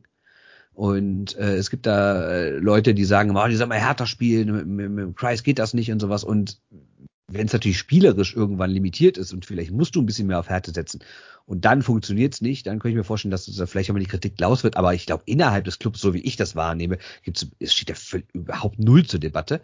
Und ähm, ich glaube, die könnten sich einige Niederlagen leisten, bevor dessen Stuhl wirklich wackelt. Und dann ist immer noch die Frage, kannst du dir überhaupt einen Rauswurf leisten? Also klar, könntest du sagen, du machst einfach mit dem Co-Trainer, mit Thomas Dolak weiter und holst irgendwie einen aus der Jugend hoch, aber einen neuen Trainer verpflichten, dafür ist bestimmt kein Geld da. Und Bernd, nochmal abschließend die Frage, könnte es auch sein, man hat jetzt äh, sieben Ausländerlizenzen vergeben, auch weil äh, Zanetti in der Verteidigung noch verletzt ausfällt, ähm, dass man vielleicht den, die, äh, oder acht Ausländerlizenzen sind es jetzt, sorry, ja, äh, dass man die heute, aber, ja. genau, mit heute, äh, dass man aber die, die neunte gar nicht mehr zieht? Aus finanziellen Gründen? Also die ursprüngliche Idee war ja eigentlich sogar nur mit fünf oder sechs in die Saison zu gehen. Äh, auch ganz bewusst, um das auch, glaube ich, so ein bisschen zu vermarkten, nach dem Motto, wir sind hier der Club, der ausbildet, wir geben, wir geben vielleicht Spielern, die, so wie Meilenschein, die irgendwie ein bisschen stecken geblieben sind, vielleicht nochmal eine neue Chance oder wir geben äh, welchen 18, 19, 20-Jährigen äh, die Chance. Äh, das war auf jeden Fall die Idee und dann hat natürlich ein bisschen die, die, die Realität eingeholt. Also erstens finanziell, weil natürlich Leute aus der AHL dann doch noch billiger sind. Äh, aber jetzt natürlich auch der von dir angesprochene Zanetti ist verletzt, also hast du jetzt Jonas Jarwinen geholt, einen erfahrenen Finn, der auch sehr viel Körper reinbringen soll, da bin ich mal sehr gespannt. Ähm, ja, und heute am Montag wurde noch Brandon O'Donnell verpflichtet, weil nämlich Jakob Meilenschein erstmal verletzt ist, fällt mit einer Schulterverletzung für ein paar Wochen aus und die DG hat nur zwölf Stürmer und da wird es natürlich immer eng. Ne? Also jetzt eigentlich 13, aber ohne Meilenschein sind es noch zwölf. Und ähm, da kann man schon mal sehen, was da finanziell los ist, dass man im kompletten Kader nur 13 Stürmer hat. Ne? Dann nehmen wir das so mit und gucken mal. Ach, ganz kurz, wenn ich eine positive Sache sagen darf. Gern doch. ist ja aktuell der Verein, der von sich behauptet, einer der wenigen, vielleicht sogar der Einzige, das wird nicht so klar kommuniziert, aber einer der wenigen zu sein, der wirklich nur ausgibt, dass er hat. Und das finde ich ja bei aller Kritik vielleicht oder bei allem, allem Unbehagen mit Blick auf den Kader, muss man natürlich trotzdem sagen, Respekt, dass endlich mal ein Verein nicht vom Mäzen lebt, sondern wirklich nur sagt, das kommt rein, das geht raus, Ende. Nee, das ist ein sehr sympathischer Zug, weil wir müssen natürlich sagen, die Adler-Sondersendung wird erst dann stattfinden, wenn die Staatshilfen bei uns eingetroffen ja, sind für ICFM. Das wird Das wird Vorher machen wir keine Mannheimer Sendung dazu, weil ansonsten arbeiten wir hier voll defizitär mit unserem Luxuskader, den wir aufgebaut haben. ähm, dann lasst uns weitergehen. Wer es noch, falls ich es nicht erwähnt hatte vorhin, ist mir irgendwann eingefallen. Bernd, wer Bernd oft hören will, kann das bei den Shorthand News jederzeit tun. Wenn Günther lesen will, kann das beim Münchner Merkur jederzeit tun und in diversen Büchern, die er geschrieben hat. Das wisst ihr alle, aber ich erwähne es gerne nochmal an der Stelle. Ähm, das habe ich bei der Begrüßung nicht getan. Ich bitte um Nachsicht.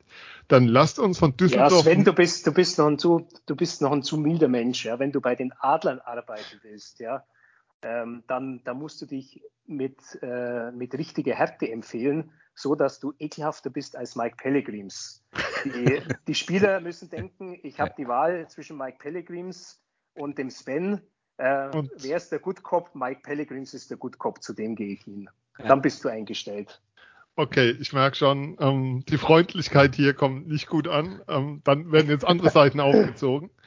Und dann fangen wir doch direkt damit an, Günther. Ähm, die Kölner Haie haben Maximilian Kamera von Düsseldorf verpflichtet. Und wenn man sich den Rest des Kaders anschaut, dann war danach das Geld leer. Ja, der äh, Maxi Kamera soll teuer sein. Ja, der Papa verhandelt gut, der Axel. Ja, und äh, ja, nicht sehr überzeugend. Ähm, der Kölner Kader man muss ja mhm. sehen, dass die äh, voriges Jahr im, im, Grunde ja die, die, die Vorsaison wiederholt haben. Die haben die Playoffs also auch mit, mit dem Uwe Grupp relativ klar verpasst. Äh, ich glaube, wo sie sich verbessert haben, jetzt Torhüterposition mit, mit Thomas Pöpperle, äh, von dem habe ich schon sehr viele, sehr gute Spiele gesehen. Ja, Justin Pocky, da gab es immer sehr, sehr unterschiedliche Ansichten, ähm, für welche Qualität der jetzt dann wirklich steht. Aber so in diesem Kader, also so diesen entscheidenden Schritt nach vorne, kann ich jetzt eigentlich äh, nicht erkennen. Du bist halt in Köln als Spieler oft sehr lange, also offensichtlich machen die solche Verträge, die die Spieler dann auch in, so eine Zufriedenheit dann stellen.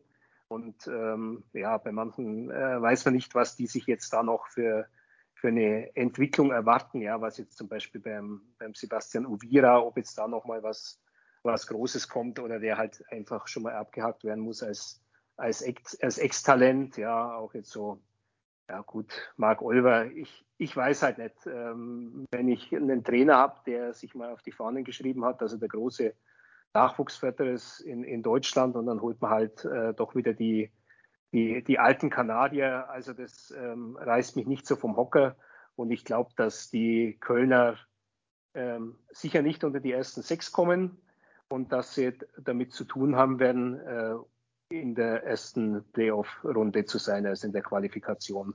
Vielleicht wird es auch wieder weniger. Also man darf natürlich nicht vergessen, dass die Kölner wirklich am meisten gelitten haben, ne? Unter der vergangenen Saison. Die haben ja nicht mal den Magenta Cup mitgespielt, weil sie nicht wussten, ob sie sich finanzieren können. Ähm, klar, wenn du 13.333 Zuschauer hast, dann es eine Null, das, und dann noch in dieser extrem teuren großen Halle, das tat weh. Ich meine, die Kölner haben nicht umsonst angefangen, eine Spendenaktion zu starten und haben da immerhin, das fand ich, war ja dann ein gutes Zeichen, dass die Bevölkerung dieser Stadt ja nicht nur hinterm Fußball, sondern auch hinter ihrem großen Eishockeyverein steht, haben eine Million Euro eingesammelt. Ne? Das war alles gut. Trotzdem finde ich sportlich war das wieder überhaupt nicht gut und ich bin, also wenn wir in der NHL wären, dann würde ich sagen, ja, was macht ihr denn eigentlich? Wollt ihr irgendwie gerade ein bisschen runter, ein bisschen tanken, um einen neuen Draftpick zu kriegen? Oder wollt ihr irgendwie doch noch denken, ihr könnt oben angreifen? Nur gibt's nun mal in der DL keinen Draft, deswegen frage ich mich, was macht diese Mannschaft? Die ist so auch so im, im Nirgendwo und ich sehe sie auch eher unten als oben, denn mhm. ich finde auch nicht, dass sie sich großartig doll verstärkt hat. Das hast natürlich Pech, dass der neue Verteidiger, der Norweger, ich, ich fällt der Name gerade nicht ein, wer ist der Hollows oder so? Hollows, ja. Ja, dass der sich natürlich verletzt hat, das ist natürlich bitter dass der dann, äh, dass der vielleicht sogar die ganze Saison ausfällt, so wie in der Eishockey News stand. Ähm, aber sonst, äh, ja, ich bin, ich bin von nix irgendwie so überzeugt. Da sind viele Spieler bei, von, von denen du sagst, ja, das sind potenziell gute Leute aus. Und Moritz Müller weiß nie, was du kriegst. Maury Edwards, weiß ich ehrlich gesagt auch nicht, war offensiv immer stark. Macht Colin Ubekele den nächsten Schritt? Ich weiß es ehrlich gesagt nicht. Und dann hast du im Sturm auch alles Leute, wo du sagst, ja, ist okay, aber überhaupt null vergleichbar mit den eigentlichen Ansprüchen der Kölner Haie, einer der Top-Clubs der DEL zu sein. Ähm, Moritz Müller, also Mo Müller ist für mich auch immer so ein etwas rätselhafter Fall in der Nationalmannschaft, also nah an der Weltklasse, muss man schon fast sagen. Aber so in der Liga finde ich den jetzt relativ durchschnittlich. Und ja. äh, das ist halt auch so ein typischer Spieler, der ewig in Köln da ist, ja, der, der wichtig ist für die. Aber ja, so eigentlich ähm, der wird, er wird jetzt nicht Verteidiger des Jahres, heißt, da fallen immer 20 andere äh, zuvor ein.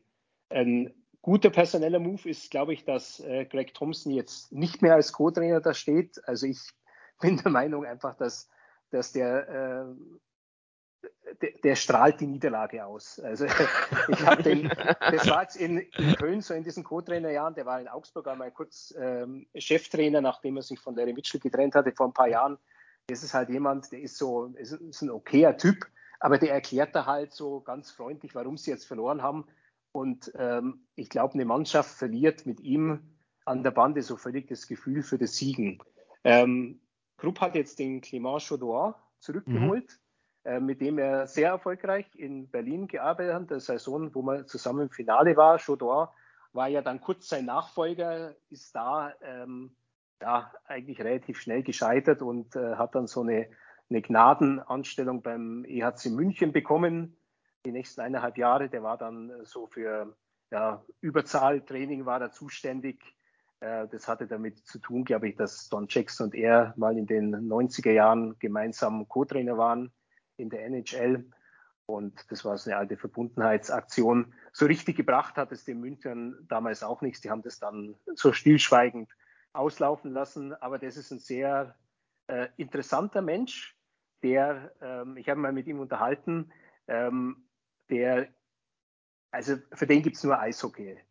Der macht da im Sommer dann irgendwelche Camps in Russland zum Beispiel äh, interessanterweise ist Sochi die einzige russische Stadt, in der er war. In der war er dann allerdings gleich Monate. Hm. Äh, und äh, ja, man kann sich mit ihm sehr angenehm unterhalten, ein sehr kultivierter Mensch. Und ähm, das freut mich für ihn, weil das jetzt einer, der geht ja auch schon Richtung 70, dass äh, der noch im hochklassigen Eishockey unterkommt. Das ist also einer, der, der kann in der Mannschaft so zwischen, zwischen Krupp, der, der manchmal der nicht für alle Spieler angenehm ist, äh, kann der ganz gut vermitteln. Also da, ist, da sind sie sicher ganz gut aufgestellt auf dem, in der Ebene. Wo sie meiner Meinung nach ein bisschen, wo noch ein großes Fragezeichen ist, wo sie wackelig aufgestellt sind, vielleicht auch, äh, ist die Torhüterposition. Ich finde, wenn wir über die Kölner Haie sprechen, dann müssen wir vielleicht auch mal noch kurz einen Blick auf die Torhüter werfen. Äh, Justin Pocky äh, ist jetzt doch geblieben. Den hätte man wohl, äh, was man so hört, gerne äh, vom, vom Hof gejagt. Buyout gab es da nicht. Vertrag. Ja klar, Buyout gab es ja nicht. Lass mich doch mal ausreden, bitte. Es fängt ja schon wieder so an wie Ja, du, alles wie immer hier. Hallo, Waldorf und Stettler in alter Form. So. Aber ähm, hat jetzt in den äh, Vorbereitungsspielen aber äh, wohl eine gute Rolle gespielt, haben als Backup Thomas Pepperle geholt. Ähm, der auch äh, in Bremerhaven äh, trotz seines fortgeschrittenen Alters noch einen soliden Part spielt. Den kann er auch in, äh, in, äh, in Köln, glaube ich, ausfüllen. Haben ja jetzt auch mit Ilari Neckel äh, den Torwarttrainer von, von Wolfsburg losgeeist. Ein, ein Finne, der da in den vergangenen Jahren auch, so wie man das zumindest aus der Entfernung äh, betrachten kann oder beurteilen kann, äh, auch eine solide Arbeit gemacht. Dennoch für mich ein, ein, großes Fragezeichen, was ist, wenn die Torhüterposition wackelt, wie bei jedem Verein. Da scheint es aber ein bisschen vorprogrammiert vielleicht zu sein. Vielleicht kriegen sie aber auch die Kurve. Ähm, fällt und steht für mich alles bei den Kölner Haien damit. Wobei man sagen muss, in der Vorbereitung waren es echt gut. Ne? Also sie haben ja. nur ein einziges Spiel mit mehr als einem Gegentor gehabt. Ne? Aber gut, klar, Vorbereitung, wer weiß schon. Grüße noch natürlich an den lieben Tuber und den Sharkbite-Pod, den er reaktiviert hat. Also abonnieren, hören, natürlich uns treu bleiben, aber noch ein, die Köln, auch der Kölner Podcast ist zurück an dieser Stelle. Eine Sache noch zu Köln, äh, die werden natürlich noch ein paar Spieler verpflichten, ne? Also ähm, gerade natürlich wegen der Verletzung von Holos, ne? Also wer weiß, was da kommt. Ich frage mich dann immer, warum das so spät passieren muss, ne? Aber gut, gibt's aber bei manchen Vereinen immer. Hm. Es gibt ja auch Vereine, die verpflichten während der Saisonspieler, dann fällt ihnen auf, dass die gar nicht so gut sind und dann reicht halt nicht für den Titel. Wir Habe ich nie gehört. Nee, nee, passiert, passiert nie, dass man während der Saison Spieler verpflichtet. Aber Phil, du schmeißt den Bus an, ja. Ja, weil es gibt natürlich auch Vereine, um den Bus weiter mal in Bewegung zu bringen. Äh, da verpflichtet der Sportdirektor seinen eigenen Sohn. Und damit wären wir bei den Nürnberg Ice Tigers. Äh, Günther, muss man jetzt befürchten, dass bei den Ice Tigers der Klüngel ausgebrochen ist? Naja, da ist immerhin der, der äh, junge Herr Ustorf äh, ich sage den Mustafa, es gibt ja noch den, den alten, den Pitt. Äh, Stefan, ich glaube, der äh, wird da schon, äh, schon ähm, im sportlichen Bereich ganz äh, sinnvoll walten, auch wenn jetzt der, der ganz kleine Gustav, der Jake, äh, da ist. Also glaube ich jetzt nicht, dass das so eine ausschließliche Familienverpflichtung ist, weil irgendwie passte er als junger Spieler zumindest dann ins, äh, ins, ins Raster, würde ich mal sagen. 24, also wird er, glaube ich, den, oder ist er, ja, also, und zumindest ja, ja, zweite Liga gespielt, also ich glaube, äh, könnte für Nürnberg, äh, wie sie sich im vorigen Jahr gezeigt haben, könnte das erreichen. Ähm, ob Nürnberg halt ähm, dieses Stehvermögen hat, dieses Konzept dann so durchzuziehen, das sie vor einem Jahr ausgerufen haben. Tja. Äh, aber immerhin, ähm, ihr merkt vielleicht, mir fällt eigentlich zu, zu Nürnberg äh, gar nicht bis, besonders viel ein. Das ist halt irgendwie, das war ein Club, der halt lange durch seinen äh, sehr mächtigen Sponsor und Namensgeber Thomas Sabo geprägt war und immer seine illustre Mannschaft aufgeboten hat und dann halt äh, aus äh, wirtschaftlichen Zwangslage heraus das komplette Gegenteil dann davon auf die Beine stellen musste. Und äh, es ist voriges Jahr dann auch so gekommen, wie man es erwartet hat, dass sie halt doch nicht ganz konkurrenzfähig waren, dass es zwar eine leichte Steigerung gab, aber die dann halt ähm, absehbar nicht gereicht hat, um im Süden dann noch um die Playoff-Plätze dann, dann mitspielen zu können. Äh, wie Frank Fischöder als, als Trainer ist, das wisst ihr Mannheimer Jungs natürlich besser. Ja, also ich fand jetzt nicht, dass er so ähm, overperformed hat. Ja, es ist im Grunde das rausgekommen, was die Mannschaft auf dem Papier hergegeben hat und nicht recht viel mehr. Also sie haben jetzt sehr viele äh, neue Spieler drin. Ähm, ich glaube aber, das Budget ist so in etwa das, das gleiche geblieben, als wenn man es jetzt damit vergleicht, wie es jetzt im Normalfall ohne, äh, ohne den Corona-Einfluss gewesen wäre. Ähm, dass Nürnberg jetzt den großen Schritt nach vorne macht, glaube ich nicht. Die werden sich auch eher in den Abstiegskampf orientieren müssen. Ja, also ähm, für mich steht da bei Nürnberg, wenn ich mir das anschaue, steht riesengroßer Abstiegskampf drüber. Und, aber vielleicht ist in Nürnberg einfach auch so, dass sozusagen jetzt diese Phase eingetreten ist, die Bernd bei der DEG erwähnt hat, dass einfach nicht mehr mehr ausgegeben werden kann, als eingenommen wird oder nicht mehr mehr ausgegeben wird, als eingenommen wird. Und wenn du dir die Neuverpflichtungen anschaust, dann fällt natürlich ein Blake Parlett raus, den wir ja alle noch kennen als einen Riesen eigentlich, ähm, was seine was seinen Schuss angeht, was seine Qualitäten angeht. Aber ansonsten ist da wenig bei, wo ich jetzt sagen würde, das bringt dich weiter. Das sind viele junge Spieler, das sind viele Spieler, ja, die jetzt auch nicht vorne in Erscheinung getreten sind, wie jetzt Marco Friedrich. Das, das liest sich sehr nach Abschiedskampf, was Frank Fischöder angeht. Ähm, André Dietsch musste ja als Sportdirektor gehen, durfte als Torwarttrainer bleiben und zweiter Nachwuchschef, aber nachdem der entlassen wurde als Sportchef, ähm, hat Fischi ja ähm, selbst gesagt, hätte genauso gut mich treffen können in dem Moment. Also es ist nicht so, dass der sich da, glaube ich, zu 100 Prozent sicher sein kann, dass das so bleibt. Und ähm, und der Nürnberg war letztes Jahr, also in der Südgruppe, fahrt es teilweise nicht nach DL-Eishockey aus, was die da abgeliefert haben. Es hat lange gebraucht, bis sie reinkamen, wobei sie natürlich auch eins von dem Team waren, das spät angefangen hatte. Ein Vorteil kann sein, dass sie mit Niklas Treutle, wenn er ein gutes Jahr hat, einen der besten DL-Torhüter immer noch haben, wenn er ein gutes Jahr hat, wohlgemerkt. Ähm, das ist die Bedingung dafür. Du, du weißt aber auch nicht genau, was du da kriegst. Also ich fand, Nürnberg hat natürlich auch so ein bisschen das Pech gehabt, dass sie diese beiden, diese beiden Abschüsse bekommen haben gegen Ingolstadt. Und das ist denen dann über Wochen und Monate immer so hängen geblieben. Das manch, immer wenn man die gesehen hat, hat man so ein, hat man so ein 08 irgendwie virtuell über sich gesehen. Aber ich fand, dass die nachher gar nicht mehr so schlecht waren. Also ich finde, als sie dann gegen die Nordgruppe gespielt haben, dann ging's eigentlich wirklich. Da waren sie jetzt nicht mehr eine der schlechteren Mannschaften. Trotzdem haben sie natürlich auch so Luke Adam verloren. Ähm, ich weiß halt überhaupt nicht, ob so ein Daniel Schmölz nochmal so viele Tore schießt, ob so ein Patrick Reimer es immer noch kann, ob äh, die neuen, also die neuen beiden Center, hier Ryan Store und äh, Tyler Sheehy, ob die wirklich äh, in der Liga langfristig was reißen können. Ich meine, von Store liest man ganz gute Sachen, aber ich habe natürlich auch nichts von denen gesehen. Ich habe nur ein bisschen was gelesen über die. Ähm, schwierig. Sie haben natürlich, gehen sie auch so ein bisschen diesen Weg, auch ähnlich wie die DEG, dass sie dann so einen Charlie Janke holen, dass sie sagen, ja, der hat es vielleicht bei dem einen Verein jetzt nicht mehr so geschafft, aber bei uns macht er mal einen Neuanfang, kriegt auch eine andere Rolle und der macht sich ja wohl auch ganz gut da.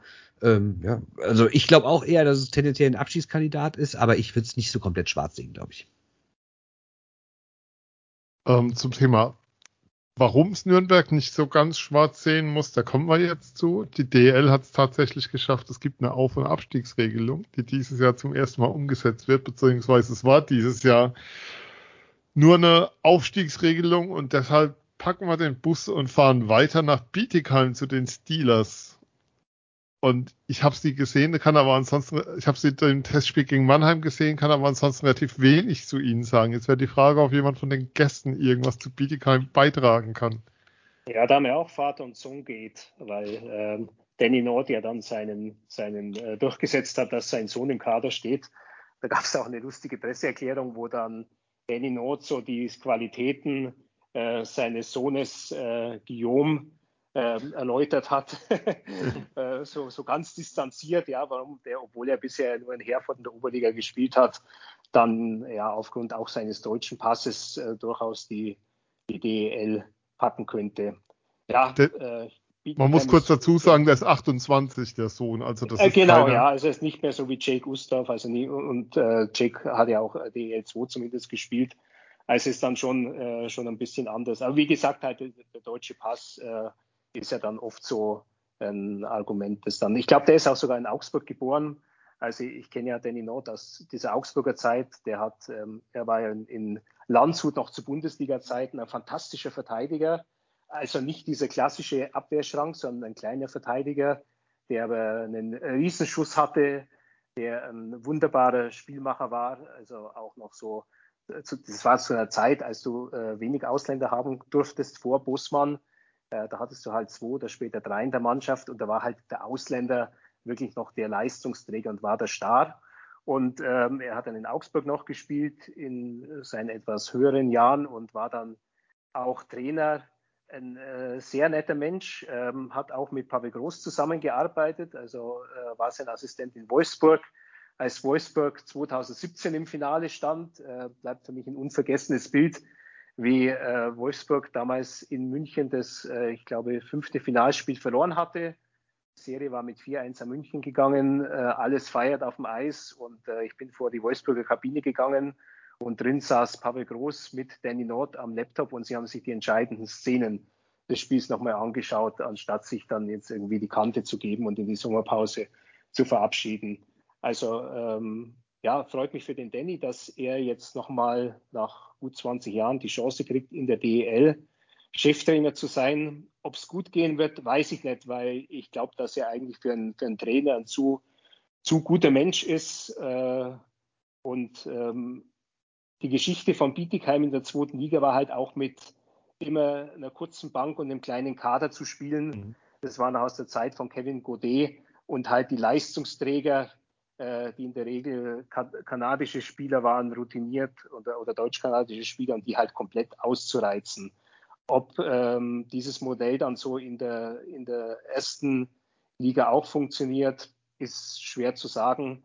Ähm, immerhin ähm, versuchen sie es jetzt einmal so im Wesentlichen mit ihrer Aufstiegsmannschaft, äh, zumindest im Angriff. Das finde ich mal ist ein sympathischer Zug. Ähm, die stehen ja auch äh, so mit den Corona-Regelungen ganz gut, weil die also äh, voll, voll auslasten dürfen. Äh, die müssen also keine Kompromisse eingehen.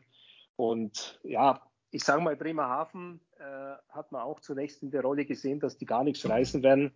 Aber ein etablierter Zweitligist, der da auch ein paar Meisterschaften eingefahren hat und nur nicht äh, aufsteigen konnte, weil es nicht möglich war, ähm, sollte vielleicht auch eine gewisse äh, Beachtung erfahren und, und einen gewissen Respekt.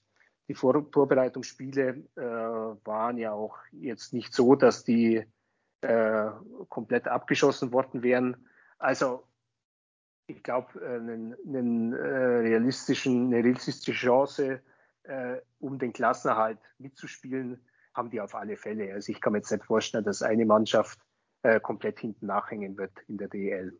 Nee, glaube ich auch nicht. Zumal man ja auch von Aufsteigern kennt, dass dieses psychologische, dieses, dieses, dass man auch mal ein bisschen so den Schwung mitnehmen kann. Klar, die haben jetzt nicht die riesen Aufstiegsfeier und riesen, riesen emotionalen Momente mit ihrem Publikum vergangene Saison gehabt, war ja nicht möglich, aber trotzdem geht man natürlich als Aufsteiger schon mit einer breiten Brust in so eine Saison. Und gerade wenn man dann noch weiß, relativ viele Spieler wurden gehalten, dazu noch einzelne Verstärkungen, ich glaube, das ist ganz gut. Was natürlich immer die Frage ist bei Mannschaften, die aufsteigen, egal in welcher Sportart, egal in welcher Liga, wie gehen die nach so vielen erfolgreichen Jahren mal mit Niederlagen um? Weil klar werden die auch ein paar Mal abgeschossen. Wahrscheinlich kriegen die auch mal acht Stück in München oder sowas. Ne? Das ist absolut möglich. Und wenn man eigentlich gewohnt ist, seit Jahren eher zu gewinnen, dann weiß ich nicht, wie man damit umgeht, wenn man langfristig mal auch ein paar Wochen in Folge verliert. Krass finde ich, ehrlich gesagt, die Verpflichtung im Tor, Sami Aitukayo, äh, ehrlich gesagt, ich meine, immerhin irgendwie NHL gespielt, zwar am Ende auch nur noch ECHL, aber jahrelang auch Stammtorwarten der finnischen Liga, der tschechischen Liga und sowas. Schon eine krasse Verpflichtung, ehrlich gesagt. Hätte ich denen nicht zugetraut. Und wenn der funktioniert, ist das auf jeden Fall, brauche ich euch nichts Neues erzählen, nicht ja. ganz so schlecht, einen guten Torwart zu haben. Ne? Nee, ähm, also die sahen auch, um jetzt dann doch nochmal was vom Testspiel zu erzählen, zum einen, wer die Chance hat, mal nach Bietigheim zu fahren, das ist eine echt coole Halle. Also die ist, die ist wirklich schön, kann man sich gut ein Spiel angucken, macht auch Laune da. Ähm, kurze Warnung, wer mit dem Auto hinfährt, da sind Blitzer im Umfeld der Halle. Und die werden dann auch nach Spielende in die entsprechende Richtung gedreht, dass man auch ja eventuell zwei Zettel bekommt. Bei mir war es nur einer. Ganz wichtig, ganz wichtig, haben die inzwischen ein Handynetz weil ja. also die berühmte, berühmte Olympia-Qualifikation Ach, ja, Sochi war. Ja, das erste Ja, ja, Turnier ja. von Pat Cortina konnte man aus der Halle nicht telefonieren, man musste immer vor die Halle gehen, um, um in der Redaktion anzurufen. Du, die haben sogar funktionierendes WLAN in der Halle, also auch Presse-WLAN. Es sind zwar wenig Presseplätze und man sitzt hinter an Hintern trotz Corona und es waren wenige da, was funktioniert. Also alle, da, da ist alles, die Ausstellung ist gut. Ich war bei, damals beim Team Peking das erste Mal dort. Da gab es dann auch die entsprechende Post für ähm, Autofahren mit zu schneller Geschwindigkeit bei mir. Aber was man sagen muss, jetzt nochmal zum Testspiel gegen die Adler, die haben die ja, die haben ja bis zur 59. Minute geführt gegen Mannheim, haben die Adler ins Penaltyschießen gezwungen. Das war eine Mannschaft, starke Torhüterleistung, die ein starkes Umschaltspiel einfach hatte und ganz viel darüber gemacht hat. Und das sah sehr ordentlich aus. Natürlich in Vorbereitungsspiel, du weißt nie, wie weit du bist, aber ähm, ich glaube, dass die in den Heimspielen, die Bietigheimer, schon auch für die Großen, also wird es Ergebnisse geben, wo man sich dann schon verwundert, auch mal die Augen reiben wird. Gerade auch, ähm, das ist ja, da gehen glaube ich 3200 Leute rein oder so, das ist jetzt nicht die Welt, also du wirst die Halle immer relativ gut voll haben, da immer relativ gute Stimmung drin haben. Ähm, ja, da, das kann unangenehm werden, da zu spielen. Ob das reicht über eine Saison, ich glaube, für Bietigheim wird es im Endeffekt darum gehen, 14 oder 13er zu werden, dann zu schauen, was Frankfurt macht am Ende der Saison. Der ja, DL2. Mein, weil wer Mitchell hört, als Nummer 1 Center geplant ist. Boah. Und Tine Braun spielt Überzahl. Ähm, das war auch sowas, wo ich dann dachte, okay, ähm, ja, muss man einfach sehen. Aber Phil will den Bus chartern, glaube ich. Ja, ja, ja, ja, absolut. Ich äh, rüttel schon am am Zündschloss, denn äh, unangenehm und möchte zurück nach Bayern, denn unangenehm zu spielen ist es natürlich auch in Straubing. Äh, die Mannschaft der vergangenen Jahre, zumindest wenn es darum geht, abgesehen von Bremerhaven, die man vielleicht nicht so auf dem Zettel hatte, die aber trotzdem immer wieder oben äh, mitgemischt haben, äh, in der vergangenen Saison Mannheim kurz vorm äh, Rauswurf hatten in den Playoffs und sich jetzt auch, finde ich, in der äh, Sommerpause wieder äh, ganz gut äh, verstärkt haben zumindest mal was auch äh, die jungen Positionen angehen. Also die haben Yannick Valenti aus Mannheim geholt, die haben einen Cody Lampel in der Verteidigung geholt, einen Ian Scheid aus äh, Nordamerika, der da auch für ähm, das Powerplay zuständig sein soll. Ähm, natürlich hat Cody Lampel nicht oft gespielt in der vergangenen Saison, da sagen wir den Mannheimer Zuhörern natürlich nichts äh, Neues, aber jeder weiß natürlich auch, wie hart der spielen kann, mit viel Leidenschaft er am, äh, am Start ist. Das hat ihn zum Publikumsliebling gemacht in Mannheim. Ähm, ja, muss mit äh, Straubing, ich gebe es jetzt mal euch, euch drei in die Runde, wer was dazu sagen möchte, muss man mit Straubing nächstes Jahr äh, wieder rechnen. Auch ein Jason Eckerson natürlich, den wir, den wir geholt haben und auch ein Andy Eder, äh, der seinen Durchbruch hatte letztes Jahr voll und ganz, ähm, um das nochmal kurz zu ergänzen. Aber ja, muss man mit Straubing wieder rechnen, auch vielleicht sogar äh, ja, wieder mindestens Top 6. Also ich würde mit Straubing zumindest, sagen wir, Top 8 rechnen. Äh, ich glaube, dass sie irgendwie ins Viertelfinale reinkommen werden. Die haben voriges Jahr natürlich, also konkret hatte Tom Pokel das Problem, dass halt mit den reduzierten Gehältern am Anfang ein paar seiner älteren und wichtigen Spieler einfach keine Lust hatten. Ja, die haben dann so Trainingsdienst nach Vorschrift gemacht und es hat eine Zeit lang gedauert, bis äh, Tom Pokel die wachgerüttelt hat. Und die sind ja dann noch äh, relativ äh, in, einem, in, einem, guten Endspurt, sind ja die dann noch auf dem, ähm, auf dem Playoff-Platz gekommen. Und das hat dann schon einigermaßen diesem Potenzial von Straubing entsprochen. Sie hatten voriges Jahr mit ihrem äh, ausländischen Torhüter, dessen Namen ich schon wieder vergessen habe, hatten sie jetzt keinen so guten Griff, äh, Griff getan. Jetzt haben sie immerhin den Torhüter aus, aus Bern geholt, der da auch relativ viele Spiele gemacht hat, Tommy Karhunen. Ähm, also das wird interessant äh, zu sehen. Äh, Sebastian Vogel, der äh, doch immer sehr, sehr solide dann ist und vielleicht ein bisschen unterschätzt wird oder, oder, oder er, wie sich das dann, wie sich das dann entwickelt. Äh, Verteidiger haben sie, haben sie ganz äh, gute. Ähm, und äh, ja, im, im Sturm auch so zum Beispiel Joshua Samanski, äh, wird ganz interessant äh, sein, den zu sehen. Jetzt auch wieder, ähm, ich glaube, der ist auch durch die Red Bull-Schule mal äh, schon gegangen. Ähm, in Ravensburg äh, gespielt bisher DL2, Yannick Valenti, den du ja vorhin erwähnt hattest. Und äh, ja, ähm, sie hatten, glaube ich, dann noch äh, von dem mit einigem Brimborium vorgestellten Gisei Lippon haben sie ja dann doch noch eine, eine Absage kassiert. Der hat ja dann, äh, korrigiert mich, glaube ich, noch ein besseres Angebot bekommen aus der KHL, glaube ich. Und, ich und ja. hat sich dann, ja, ja genau, und hat sich dann noch, hat sich dann noch verabschiedet. Ja, und ähm, aber was zu hören ist, also in Straubing, äh, dass halt die, da ist ja immer wichtig, was die Gesellschafter sagen. Ja, die haben ja mehrere Gesellschafter und wenn die äh, sich dann zusammenschließen und sagen, wir, wir packen das wieder an, dann ist die Sache auch relativ gesichert und man kann sich auf ein gewisses Niveau verlassen. Und mit Trainer haben sie definitiv einen guten, ja, also wie der voriges Jahr dann die Mannschaft wieder in den Griff bekommen hat.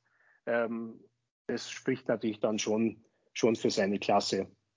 Also äh, Straubing wird mit unten natürlich nichts zu tun haben und wird sich äh, irgendwo so im Mittelfeld einpendeln, schätze ich mal. Ich habe nur einen Satz zu Straubing zu sagen, nämlich äh, da habe ich mir auch die Jahresendpressekonferenz angeguckt, diesen Talk am Pulverturm.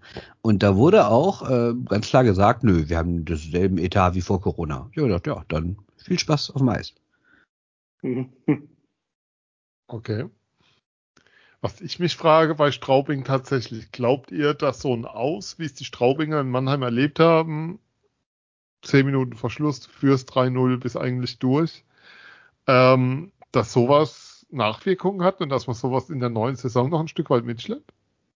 Ich meine, die haben letzte Saison ja schon sowas gesagt, dass die Saison davor, wo sie ja so überragend gut waren und irgendwie Dritter waren und dann die Playoffs ja. abgesagt wurden, dass sie das schon mit so durch die ganze Saison gezogen haben. Vielleicht ist das so in Straubing auch ein Thema, dass man immer das, was am Ende der Vorsaison passiert, sich als Motivation nimmt für die neue Saison. Keine Ahnung.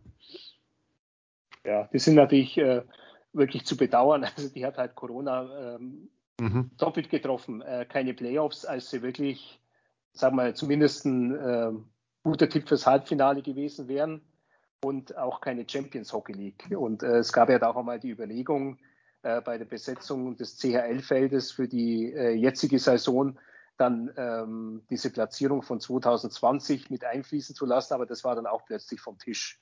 Ja, und so freut sich halt Bremerhaven und Straubing ärgert sich, weil ihnen das äh, entgangen ist, was natürlich für diese kleine Stadt äh, sicher ein, ein, großes Erlebnis gewesen wäre.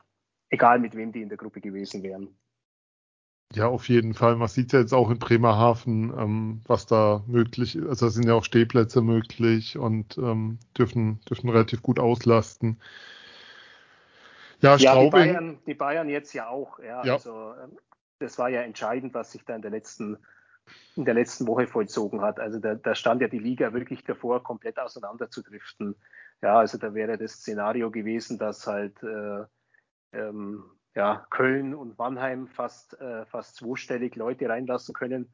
Und an den bayerischen Standorten kannst du vielleicht äh, 1000 in deine Halle lassen. Und da gibt sich natürlich eine, hätte sich eine Ungleichheit äh, nicht nur im wirtschaftlichen Bereich, sondern auch im sportlichen Bereich ergeben, weil du halt auch einfach dann nicht so diese, diese Heimspielatmosphäre hast. Und äh, es wäre vielleicht auch so gekommen, dass wie Straubing und Augsburg es in der Vorbereitung gemacht haben, dass die die Halle auch gar nicht aufgesperrt hätten. Äh, für die wäre es dann vielleicht sogar kostensparender gewesen, äh, wirklich äh, Geisterspiele zu veranstalten. Und zumindest haben sie das ja als Druckkulisse dann äh, gegenüber der bayerischen Staatsregierung dann auch eingesetzt. Und ich sage mal, es ist sicher ein gewisses Glück fürs Eishockey, dass demnächst die Bundestagswahl ansteht, weil ich glaube, auch das hat dazu geführt, dass man ähm, diese Beschränkungen ähm, jetzt zu diesem ja. Zeitpunkt so kurz vor der Saison doch aufgeweicht hat. Und äh, ja. wir sind wieder ja, in dem üblichen Wettlauf der Ministerpräsidenten. Ja, also da war jetzt äh, zunächst war Laschet. Ja gut, da habt ihr alle keine Chance. Großzügige, und und äh, im Grunde hat jetzt eigentlich Bayern die großzügigste. Äh, Regelung, ja, weil jetzt ähm, so die, die 6000er Hallen, also die werden alle so um die 5,3 bis 5,5 reinlassen können, haben also ihre, ihre Kapazitäten, glaube ich, schon bekannt gegeben. Und ähm, in NRW ist ja die Regelung momentan noch ein bisschen strenger, dass du äh, von dem, was über der 5000er Kapazität ist, dann auch nur die Hälfte nutzen kannst. Günther, das schätzen wir mal nicht den Armin, der macht das noch. Ja. Ja, ja der, das, das, kommt nach dem Zukunftsteam, kommt, äh, das ist der letzte Joker, den er zieht, wenn er einen Torwart ja. vom Eis nimmt. So ist es. Ja. Powerplay 26. Ähm, er spielt dann 7 gegen 5 oder so. Ja, Powerplay ähm, 26. September heißt es. Ja. okay. Ähm, eigentlich hattest du gerade den perfekten Flachpass gespielt, aber Powerplay 26. September ist einfach zu gut. Ja. Äh, weil wir, wir fahren weiter von Straubing zum Lieblingsverein von Markus Söder, wie wir diese Woche gesehen haben. Mhm. Zum ja, ich, für, für, ihr habt mich jetzt geografisch überrascht, weil ich hätte jetzt eher gedacht, dass, dass Ingolstadt nördlicher liegt als Straubing. Aber ich muss sagen, für mich als Schwaben, dieses äh, äh, Niederbayern, das ist halt schon weit weg. Also als, als ob es irgendwie gar nicht äh, so. Als Tschechien. Ne? Ja. Günther, ich weiß, ja. du bist es nicht gewohnt von anderen Podcasts, aber wir bereiten uns vor mit harter Recherche vorher. Wir haben zumindest mal eine Deutschlandkarte aufgerufen und einmal ähm, die Landkarte durchgepflügt. Also wir fahren. Ich hoffe doch die von der Eishockey News. ähm, nein, wir haben, wir haben versucht, eine Quelle zu finden, auf die wir uns auch verlassen können an der Stelle. aber die haben dieses Jahr keine Karte in ihrem Sonderheft. Ich habe extra nachgeschaut. Ich habe sie zumindest nicht gefunden. Mhm. Ja, haben sie ja, wahrscheinlich, ja. um den mhm. Shorthanded News nicht wieder ähm, Grafikmaterial zu liefern, haben so sie wahrscheinlich dieses Jahr gelacht. Genau, ja. Aber meine kurze Frage, ist Herr Söder nicht äh, äh, leibhaftiger Franke? Doch. Nein, ja. es geht darum, er war diese Woche in Ingolstadt. Und hat ich weiß, ich weiß, ich weiß. Deswegen, ja, Der Herr Huber hat ihn dafür mhm. sechs Fragen gewonnen. Ich war schwer beeindruckt. Ja, vielleicht hat er das auch mit Ingolstadt gemacht, um den Seehofer mal wieder ins Auszuwischen. Das kann natürlich sein, ja. Ja, weil Seehofer ist ja äh, Ingolstädter. Aber ich glaube, er hat keine besondere Eishockey-Affinität. Ja, also Ingolstadt ist, ähm, Larry Mitchell, der Sportdirektor, hat ja letztes Jahr mal gesagt, also dieser Kader der Corona-Saison, der sei äh, nicht nochmal aufzurufen. Ähm, ja, aber mm. wenn man jetzt so guckt, ja, ja mm. typische Larry Mitchell, irgendwie haben sie es halt doch, ähm, doch geschafft, da wieder was, was Ordentliches äh, aufs Eis zu bringen. Ich meine, immerhin äh, Chris Borg geholt von vom EHC München. Also de, München wollte ihn äh, nicht mehr weiterhaben. Ähm, immerhin Jerome Flake, der ja seine Karriere doch wieder, äh, kann man sagen, in Gang gebracht hat. Und äh, in Mannheim haben sie sich dann auch bedient. Mhm. Äh, ich glaube jetzt nicht so, dass Mannheim da jetzt trauern müsste, aber vielleicht hat äh, Larry Mitchell da irgendwas gesehen bei, bei Luis Brunet, was, was ihn dann äh, überzeugt. Ja, und äh, im Tor haben sie sich komplett neu aufgestellt, also mit Kevin Reich, für den es jetzt dann mal Zeit war, aus München wegzugehen und ähm, Kari Rämö aus Finnland von TPS Turku, also auch eine interessante Verpflichtung. Und über allem steht natürlich die große Trainerfigur Doug Shedden, äh, bekannt äh, aus den Shorthanded News, wo er äh, vergöttert worden ist äh, und äh, natürlich äh, der Held aller Magenta-Sport-Zuschauer seinen verwegenen äh, Bärten und äh, seiner wunderbaren Clochard-Optik.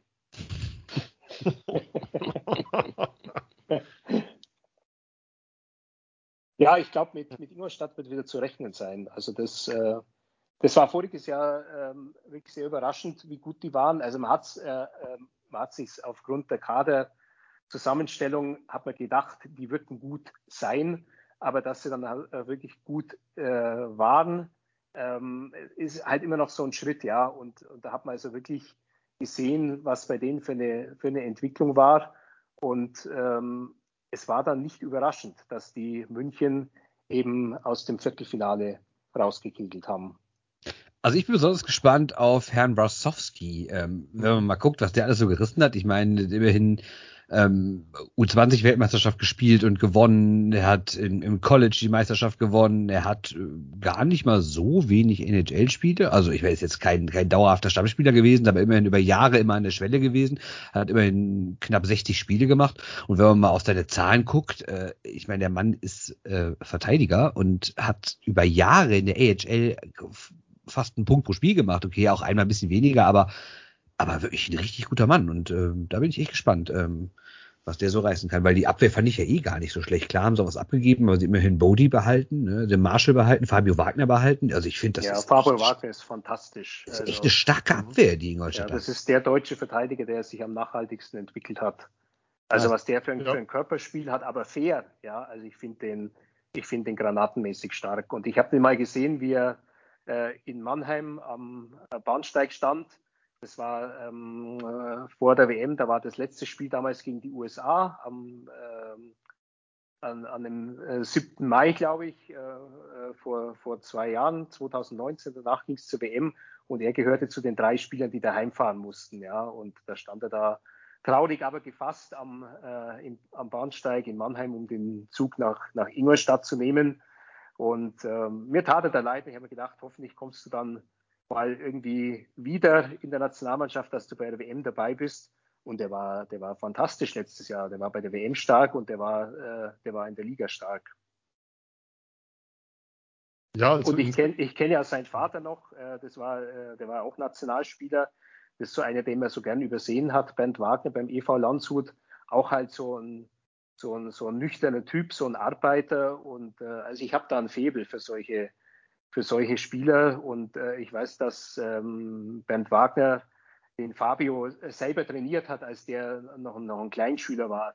Und deswegen erfüllt mich das immer so mit, mit einer besonderen Freude, wenn dann immer so plötzlich in den U-Mannschaften, da schaust du die Kader rein und da kommt so ein bekannter Spielername vor, äh, Nachname, und dann, dann äh, versuchst du zu eruieren, ist das der Sohn von? Ja, ist er, und dann schaust du halt so hin ja, und dann äh, ist der Kerl jetzt Mitte 20 und ist halt wirklich ein etablierter Nationalspieler. Und das finde ich super.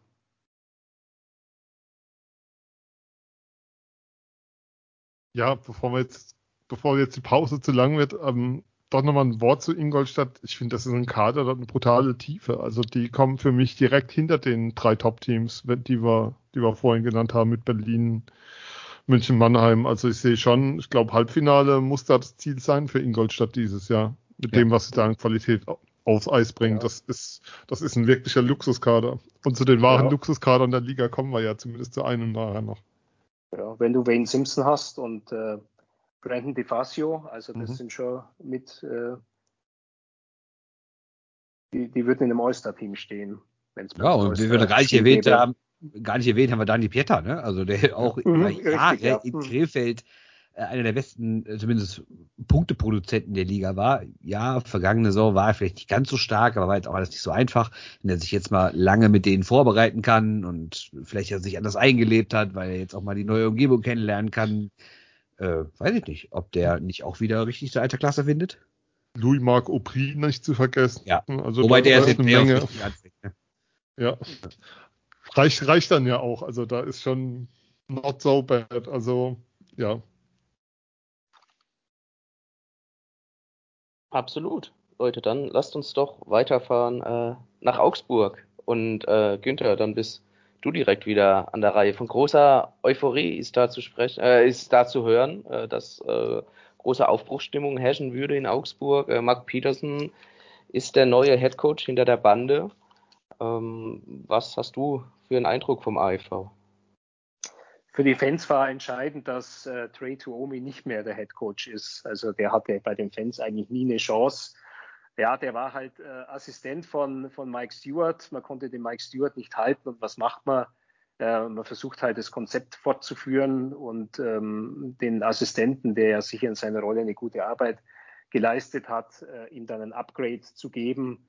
Aber die letzten zwei Jahre ja, äh, haben so ein bisschen an diese phasenweise an diese Zeit erinnert unter Stewart, als man tatsächlich in der Liga den dritten Platz belegt hat und dann im Halbfinale stand und ja um ein Haar das äh, Finale damals erreicht hätte.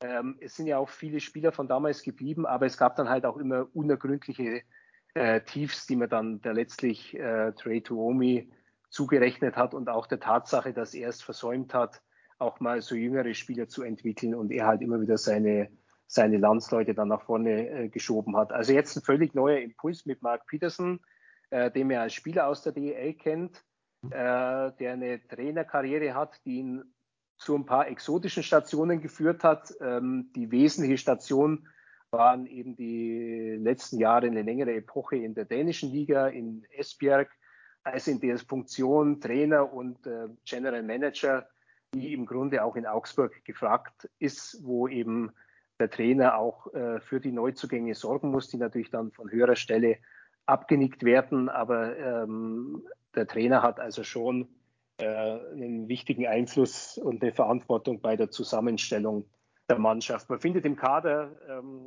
viele, die schon jetzt lang dabei sind, wie Oliver Roy, der Torhüter, der letztes Jahr dann eine von Verletzungen überschattete Saison hatte. Äh, interessanterweise war das der einzige Spieler, den auch Corona erwischt hat. Allerdings auch zu dem Zeitpunkt, als er sich dann gerade verletzt hat. Da hat er nämlich dann bei sich zu Hause, äh, weil er nicht spielen konnte, mal eine kleine Nudelparty für franco-kanadische Freunde aus bayerischen Clubs gegeben. Und just da ist es halt passiert, dass auch das Virus zu ihm zu Besuch gekommen ist. Ähm, man findet viele vertraute Namen wie Henry Hase, Brady Lamb, Scott Valentine, John Rogel, also die Verteidigung ziemlich gut aufgestellt, äh, etabliert. Äh, interessanter neuer Mann mit Jesse Graham, der kam äh, von Kuopio aus Finnland.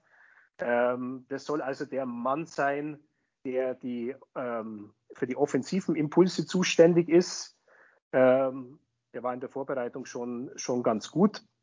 Und ja, vorne ähm, natürlich der Anker ist äh, Drew LeBlanc und äh, die vielleicht interessanteste Personalie ähm, Chad Nearing, der ja den aus Bremerhaven und Düsseldorf kennt und äh, der eben halt eine sehr krasse Krankenakte hat. Äh, also er hat der Augsburger Allgemein jetzt ein sehr beeindrucktes Interview gegeben vor ein paar Wochen, wo er also gesprochen hat über Depressionen ähm, und äh, dass er lange halt nach der Ursache äh, gesucht hat.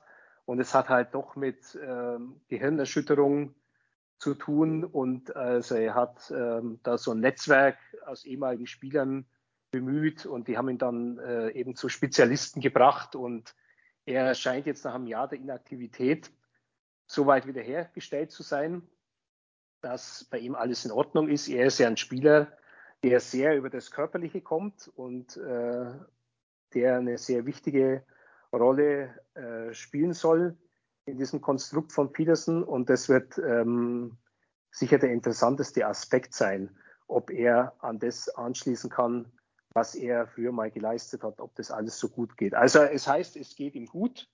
Die Vorbereitung äh, verlief jetzt äh, komplett reibungslos für ihn. Und ja, dann, dann werden wir mal sehen, was da, was da wirklich äh, dann, dann auch kommt von ihm. Also ich finde das total überraschend. Ich habe, ähm, weil seine äh, ganze Krankengeschichte ging ja in Düsseldorf so richtig los und ich habe mal eine längere Geschichte auch mit ihm gemacht und da hat er auch erzählt, von den Depressionen und hat auch dann wirklich erzählt, dass er auch so Angst hat, weil er sich natürlich informiert hätte und wüsste, was anderen Eishockeyspielern oder äh, Kontaktsportlern und Sportlerinnen passiert ist, die irgendwie zu oft vor den Kopf bekommen haben. Und dass er natürlich nicht wüsste, wie geht ihm in 10 Jahren, in 20 Jahren, in 30 Jahren, wer weiß das schon. Und ähm, dass er auch sich gar nicht konzentrieren könnte, hätte Sehstörungen und alles mögliche und könnte irgendwie muss ziemlich oft sitzen, einfach im leeren, äh, nicht, nicht im leeren, sondern im dunklen Raum und sowas. Und für mich war eigentlich völlig klar, der wird nie wieder Eishockey spielen. Und dann hat er aber trotzdem immer gesagt, ne, ich versuch's noch, ich versuch's, ich will kämpfen. Ähm, aber dann haben sie irgendwann bei der DEG halt immer wieder nachgefragt und es war keinerlei Besserung in Sicht. Er hat dann natürlich immer wieder gesagt, na, ich suche noch einen Spezialisten und noch einen Spezialisten. Ist natürlich auch klar, weil er irgendwann verzweifelt war und weil er natürlich dann nach jedem Strohhalm greift. Und hat dann immer wieder und immer wieder äh, quasi gesagt, nee, ich kann noch nicht, aber ich komme zurück, ich werde noch einen anderen Spezialisten noch eine neue Therapie, noch eine neue Idee und das habe ich gehört und da gibt's noch einen neuen Ansatz aus der neuesten Forschung und sowas. Er hat sich echt total da reingefuchst und jetzt ist er wirklich zurück und ich hätte niemals gehalten. Für mich war völlig klar, die Karriere ist vorbei und ähm, ja, also ich hoffe wirklich, dass er noch durchhält. Ähm, aktuell scheint es ja ganz gut zu laufen, hat auch wirklich eine gute Vorbereitung gespielt, was man so liest, aber ähm, kann man nur hoffen, dass es dauerhaft so ist. Ne? Hm. Eine interessante Personalie ist noch Brett McClure. Den hatten die Augsburger Panther voriges Jahr ähm, nachverpflichtet. Und äh, der hat sich also tatsächlich empfehlen können. Der hat pro äh, Spiel hat er wirklich einen Scorerpunkt gemacht im Schnitt. Der hat im College gespielt mit, ähm, den, mit dem Sohn von Trey Tuomi. Das war damals die, die Empfehlung, also Parker Tuomi, der bei den Eisbären mhm. Berlin ist. Und mit dem hatten die Augsburger wirklich äh, einen sehr guten Griff gemacht. Also einen, einen besseren als zum Beispiel mit, mit, mit Spencer Abbott oder ähm, ja, ähm, der dann, der dann auch eine der Nachverpflichtungen war, der ja ein weitaus äh, namhafterer äh, Spieler gewesen ist. Und äh, der konnte sich dann empfehlen und äh, der hat auch jetzt in der Vorbereitung wieder gut aufgescored. Also ich habe mal gesehen, ein Spiel gegen Bietigheim, glaube ich, das haben sie 4 zu 3 gewonnen, äh, waren drei Tore von McClure. Also das ist einer, der fackelt nicht lange, äh, ist läuferisch gut der könnte, der könnte sich ähm, mit einem weiteren guten Jahr Augsburg könnte der sich auch für andere Clubs empfehlen. Günther, siehst du Augsburg Richtung Abstiegskampf gehen oder Richtung Pre-Playoffs? Ja, so in der Mitte würde ich sie, würde ich sie einschätzen. Also man weiß halt nicht ähm, die, die, Trainerposition. Ja, das ist halt dann, dann letztlich der Schlüssel. Ähm, man neigt in Augsburg ja nicht dazu, ähm, Trainer schnell zu entlassen. Also Larry Mitchell war sieben Jahre da, äh, Mike Stewart vier Jahre, Trey Tuomi auch zwei Jahre, obwohl ja der Erfolg sehr, sehr überschaubar war. Also ich glaube, man gibt ihm, man gibt ihm schon, schon eine Zeit ähm, und, und man hat ihm, ihn ja auch jetzt äh, wirklich auch Leute verpflichten lassen, äh, von, den, von denen er dann überzeugt ist. Also die, diese Mannschaft, glaube ich, ist so okay. Das wird eben einfach, weil es äh, vielleicht eine besser besetzte Trainerposition ist, wird die Mannschaft äh, besser sein als im, im letzten Jahr. Und äh, die äh, hatten vorige Saison halt wirklich auch die Situation, dass sie sehr spät angefangen haben und äh, das auch wirklich gedauert hat, bis sie reinkamen. Und das, das hat man einfach gemerkt, dass das, äh, dass das nicht so richtig greift. Ja, und äh, ich glaube, jetzt sind sie einfach besser vorbereitet und natürlich ist es eine Riesenerleichterung, die Situation äh, mit der Zuschauerzulassung. Also das, das vertreibt in Augsburg erstmal die Sorgen. Interessant war, dass man jetzt mal erfahren hat, die eigentlich bisher immer streng gehütete äh, Zahl, was die Dauerkarten haben. Es sind wohl um die 3500. Das finde ich also schon beachtlich. Mhm. Äh, damit ist also mehr als ähm, die Hälfte der Kapazität in der Halle schon mal ähm, durch, durch Dauerkarten belegt. Dann fahren wir doch weiter noch ein Stück weiter südlich. Ähm, und es geht nach München zum, wollte sagen, Vizemeister, um Gottes Willen. Nee, die sind ja im Viertelfinale schon raus gegen Ingolstadt, um Gottes Willen. Entschuldigung nach Wolfsburg an der Stelle. Der EHC baut sich ein Stück weit neu auf. Ich habe es vorhin genannt, äh, Berliner Titel soll als Betriebsunfall dargestellt werden. Wenn man sich den Kader anschaut, könnte man es meinen. Bernd, ich lasse dich mal anfangen über München, bevor dann Günther übernehmen darf. Ja, ich bin äh, beeindruckt vielleicht das falsche Wort, aber auf jeden Fall ist das ein sehr, sehr ordentlicher Kader, finde ich. Ähm, klar, was man nicht vergessen darf, München hat auch wirklich Leute verloren. Also es ist jetzt nicht nur eine Mannschaft, wo du sagst, die haben, die haben sich nur äh, nach oben verbessert, weil ähm, man muss sagen, so ein Peterka, glaube ich, ähm, auch wenn der natürlich jung war, aber ist, glaube ich, trotzdem ein Mann, den sie gern behalten hätten. Dann Mark Vogt über Jahre, für mich einer der besten Spieler der Liga, ist nicht mehr da. Ich weiß nicht, ob Chris Borg war, glaube ich, auch nicht so ganz unwichtig ja, sonst muss Günther gleich nochmal ein bisschen näher auf die Leute eingehen, die, die, die weg sind. Aber äh, wenn man da natürlich guckt, wer dafür kam, ich meine, das äh, weiß keiner besser als ihr, was Ben Smith äh, für eine Rolle spielen kann. Ich finde äh, Ben Street eine überragende Verpflichtung. Bisher hatte ich überhaupt nicht auf dem Schirm. Und wenn ich den sehe aktuell, wie der so spielt, ich habe mir ein, zwei ähm, Champions Hockey League Spiele angeguckt, wirklich stark. Auch Freddy Tiffels sieht ganz anders aus, als es noch in Köln aussah. Ja, und äh, ja, ich halte München absolut wieder für eins der Top-Teams. Letztes Jahr lief nicht so ganz. Einziges großes Problem, ja München sehe hätte für Torhüter-Position, mhm. weil ich war noch nie ein Fan von Danny aus den Birken und äh, auch wenn er jetzt wieder ein bisschen besser sein soll, zumindest in der Vorbereitung und der Champions League hat er ja ganz gut, hat er ja ganz gut gehalten. Aber das ist für mich, wenn ich das mit Mannheim oder mit Berlin vergleiche, von den drei Top-Teams hat München definitiv die schwächsten Torhüter. Also wenn wir im Sturm anfangen, die wollten Mark Vokes nicht mehr, die wollten Chris Borg mhm. nicht mehr. Und ähm, es ist so begründet worden, also ohne dass man jetzt das mit den beiden Spielernamen in Verbindung gebracht hätte, es, es, hat, es hätte an Führung gefehlt. Ja, also Mark Vokes ist halt mehr so ein stiller Typ, aber er ist, ich verstehe es nicht, er ist ein fantastischer Eishockeyspieler. Äh, der Vertrag ist ausgelaufen, es war ein Dreijahresvertrag, sie wollten ihn schon nach dem zweiten Jahr loswerden, haben ihn relativ offensiv auf dem Markt angeboten. Äh, Chris Borg hat weniger äh, Tore geschossen als in seiner ersten Saison, aber er war halt in dieser, in dieser kanadischen Reihe mit, mit Vokes und, und Parks, das war halt die, die, äh, die Torproduzentenreihe mhm. in München. Und ich glaube, dass der in Ingolstadt noch ganz schön äh, liefern wird. Ja, der ist jetzt einer, der wird nicht immer so komplett austrainiert, aber der hat halt einfach eine unglaubliche Erfahrung und ein Talent und ist ein, ist ein wickeliger Spieler und bringt da einiges an Dampf aufs Eis. Ähm, ben Smith ist jetzt erstmal verletzt auf unbestimmte Zeit. Mhm. Äh, ben Street und, und Freddy Tiffels spielen zusammen in der Sturmreihe und das sieht schon, schon ganz gut aus. Also da ist einiges an Tempo drin und ich glaube, Ben Street ist, ist eine gute Verpflichtung. Was mir momentan in diesem Kader ein bisschen fehlt, ist Größe. Ja, also Ortega ist so ein Wusler. Ja, Ben Street ist, ist auch nicht äh, übermäßig groß. Ben Smith ist ja auch eher so für einen Eishockeyspieler jetzt so, so klein bis mittel. Mhm. Und ähm, so diese körperliche äh, Wucht, für die steht so jetzt in, in der Abwehr, ähm, steht halt so ein Andrew McWilliam, der aber auch verletzt ist. Ähm, diese Personale Keith Oli ist äh, völlig offen, also er gehört nicht zum Kader. Es besteht ein gewisses Interesse des EHC, ihn weiter zu verpflichten. Es gab bei, bei Oli zu Hause einen persönlichen Schicksalsschlag in der Familie. Der war also fast die halbe Saison weg, kam dann zu den Playoffs zurück, aber natürlich äh, äh, überhaupt nicht in Form und äh, muss sich wohl momentan halt um die Fahnen kümmern äh, bei sich zu Hause in, in Kanada. Und äh, also entweder die verpflichten noch einen anderen oder sie holen, sie holen ihn dann. Also ich sehe, ich sehe den EHC jetzt nicht so gut aufgestellt. Und da kommen wir auch zur Torhüterposition. Ähm, Danny aus den Böcken hat halt in den letzten zwei, drei Jahren einiges an Verletzungen gehabt, mit sehr langen Pausen. Man hat immer versucht, ihn dann zu den Playoffs in Form zu bringen. Einmal sind die Playoffs wegen Corona ausgefallen und dann waren die Playoffs äh, sehr kurz und er war in den beiden Spielen gegen Ingolstadt nicht gut. Also ich glaube, er hatte eine Fangquote von, von 77 Prozent, also es war indiskutabel. Und ähm, Kevin Reich als, als zweiter Mann war immer so der Herausforderer. Äh, er war eigentlich fast gleich auf und man hätte vielleicht überlegen können, ob man ihn spielen lässt. Das hat äh, Jackson dann nicht gemacht.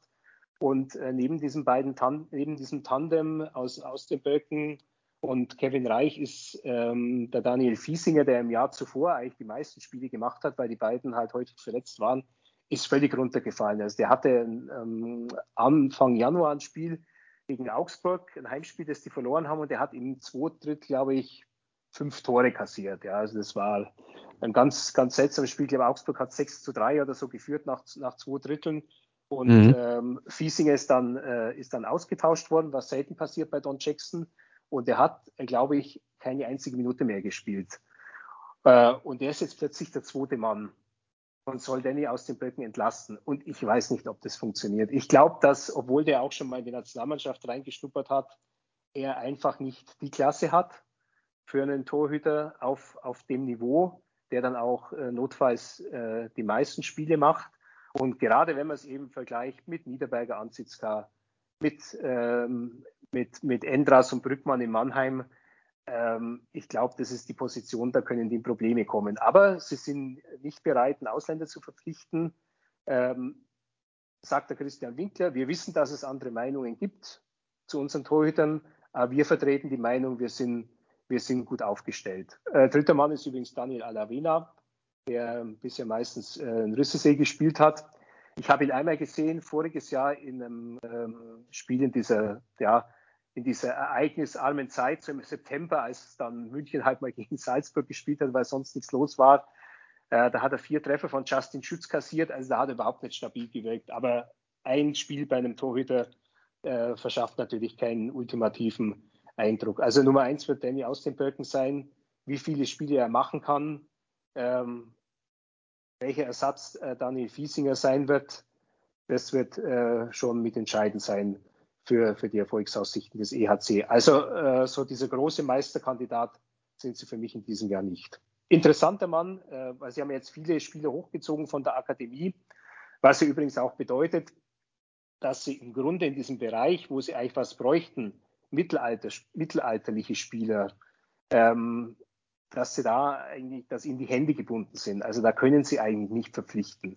Ja, weil sie müssen diese Plätze frei halten, damit ihre eigenen Leute, die sie aus der Akademie holen, damit die sich entwickeln. Aber ein interessanter Mann, Julian Lutz, der hat voriges Jahr schon mal äh, gespielt im Magenta Cup, hat in seinem ersten Spiel gleich einen Assist gehabt. Der ist noch etwas jünger als Luca Hauf in Krefeld. Erinnere mich. Also, ja. der, der wird also erst im, äh, im Februar, Ende Februar wird er dann äh, wird der wird der 18, wobei der ist am 29.02. geboren, also er hat ganz selten Geburtstag, der wird nicht alt.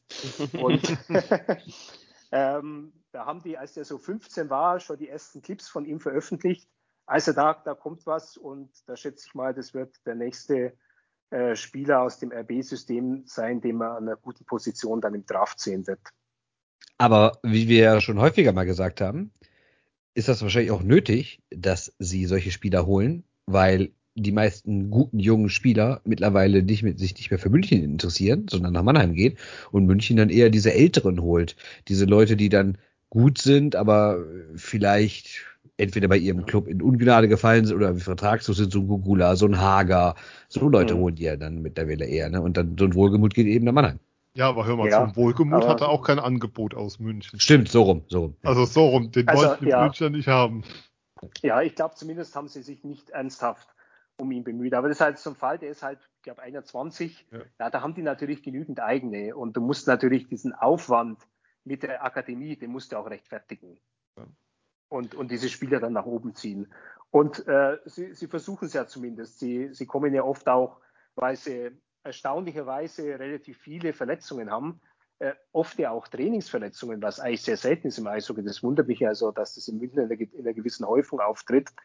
Ähm, dadurch haben die auch den Bedarf, diese jungen Spieler einzusetzen. Ja, äh, und das hat äh, Don Jackson vielleicht nicht immer aus voller Überzeugung gemacht, sondern aus einer gewissen Notwendigkeit, weil halt der Kader dann irgendwann dünn geworden ist, wenn man nur auf die etablierten Spieler geschaut hat. Aber die jungen Spieler haben eigentlich dann ja auch äh, immer ganz gut geliefert. Und was man vielleicht auch nicht vergessen darf, wenn man nochmal auf München blickt, ähm, sie haben noch zwei Ausländerlizenzen frei. Da ist natürlich dann auch interessant äh, zu sehen, ob sie vielleicht noch was auf der Torhüterposition machen. Und ähm, Verteidiger, ähm, Günther, du hast ja gesagt, ist eh noch fest eingeplant, dass sie da nochmal auf der Ausländerposition ähm, ja, nachbessern wollen. Ja, so, so ist es. Und ähm, bei einer Lizenz äh, für den Torhüterfall, glaube ich, äh, hebt sich ja jeder Club irgendwie auf. Ich glaube, die haben sogar noch mehr frei. Ne? Wenn ich gerade bei Elite Prospects gerade mal gucke, sehe ich da nur sieben, sieben. Schiene fahren. Die, ne? die müssten noch, noch vier frei haben. Ne? Ja, also ja. zwei, zwei für den Spielberichtsbogen, so habe ich es gemeint. Okay, alles klar, ja. ja. okay, ähm, wenn keiner mehr was zu München sagen möchte. Ich meine, aber ähm, Günther hat uns ja auch das Rundum-Paket geliefert, ähm, was sehr schön war. Ähm, würden wir zum letzten Verein, zur Endstation dieser Episode zumindest kommen. Äh, und zwar wieder zurück nach Baden-Württemberg und zum südlichsten Club der Penny DEL, äh, zu Schwenningen. Schwenningen, die äh, Christoph Kreuzer auf der Managerposition haben seit vergangener Saison und die äh, ordentlich aufgerüstet haben, vor allem im Sturm zumindest, für Schwenninger Verhältnisse. Schwenningen in den vergangenen Jahren ja immer äh, ja, ähm, im unteren Tabellendrittel gewesen, in der vergangenen Saison ganz, ganz knapp, nur wegen, verbessert mich bitte, den Punktequotient ja. um 0,1, was es war, an Iserlohn, äh, ah, Iserlohn sage ich schon, äh, An Straubing. an Straubing. Das hat mich äh, mein Playoff-Tipp gekostet. Ich habe damals in der Vorschau getippt, dass Schwenningen das durchzieht in der Südgruppe. ich erinnere mich dunkel. Ja, das Ähm, habe hab ich die ganze Saison darauf beharrt und dann war es dieser eine. Ja, aber egal.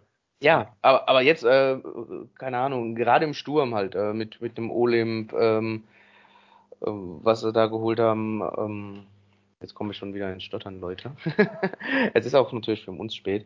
Nee, aber ein, ein, ein Olymp, die, die, die Spink-Brüder konnten sie halten, die vergangene Saison äh, ganz hervorragend, finde ich, harmoniert haben. Äh, Patrick Lund, ähm, den sie dazu geholt haben, Max Görz aus Wolfsburg, also im, im Sturm sieht es sehr, sehr ordentlich aus.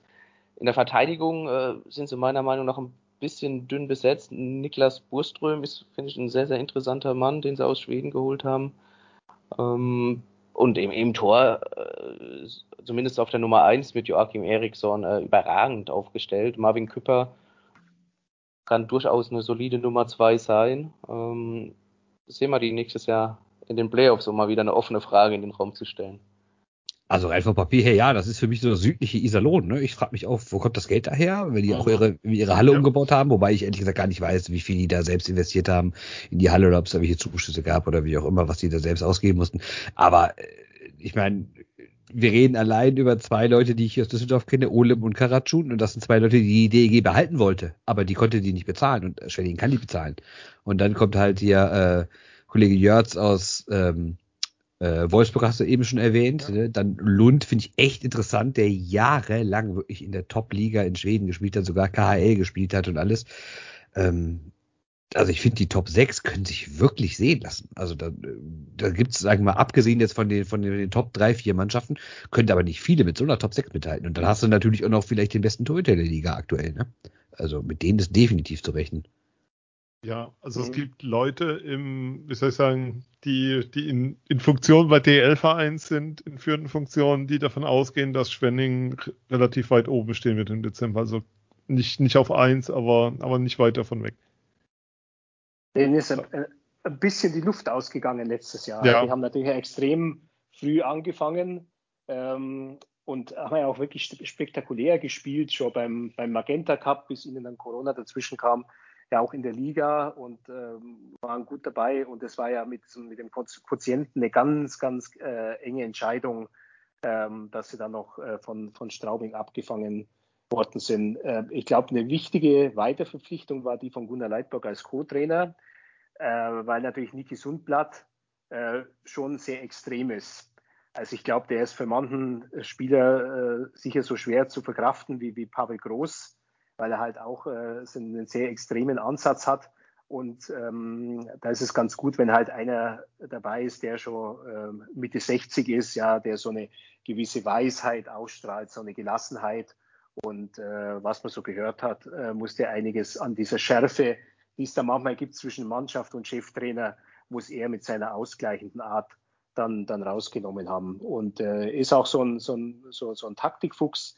Also ich, ich glaube schon, dass Schwenningen sich noch ein Stück weiterentwickeln kann. Und äh, gerade zum Beispiel mit Max Jörz haben sie halt wirklich eine in der Liga schon etablierte äh, Qualität dazu gewonnen. Bei den anderen musst du halt immer so abwarten, so ein Patrick Lund, ja.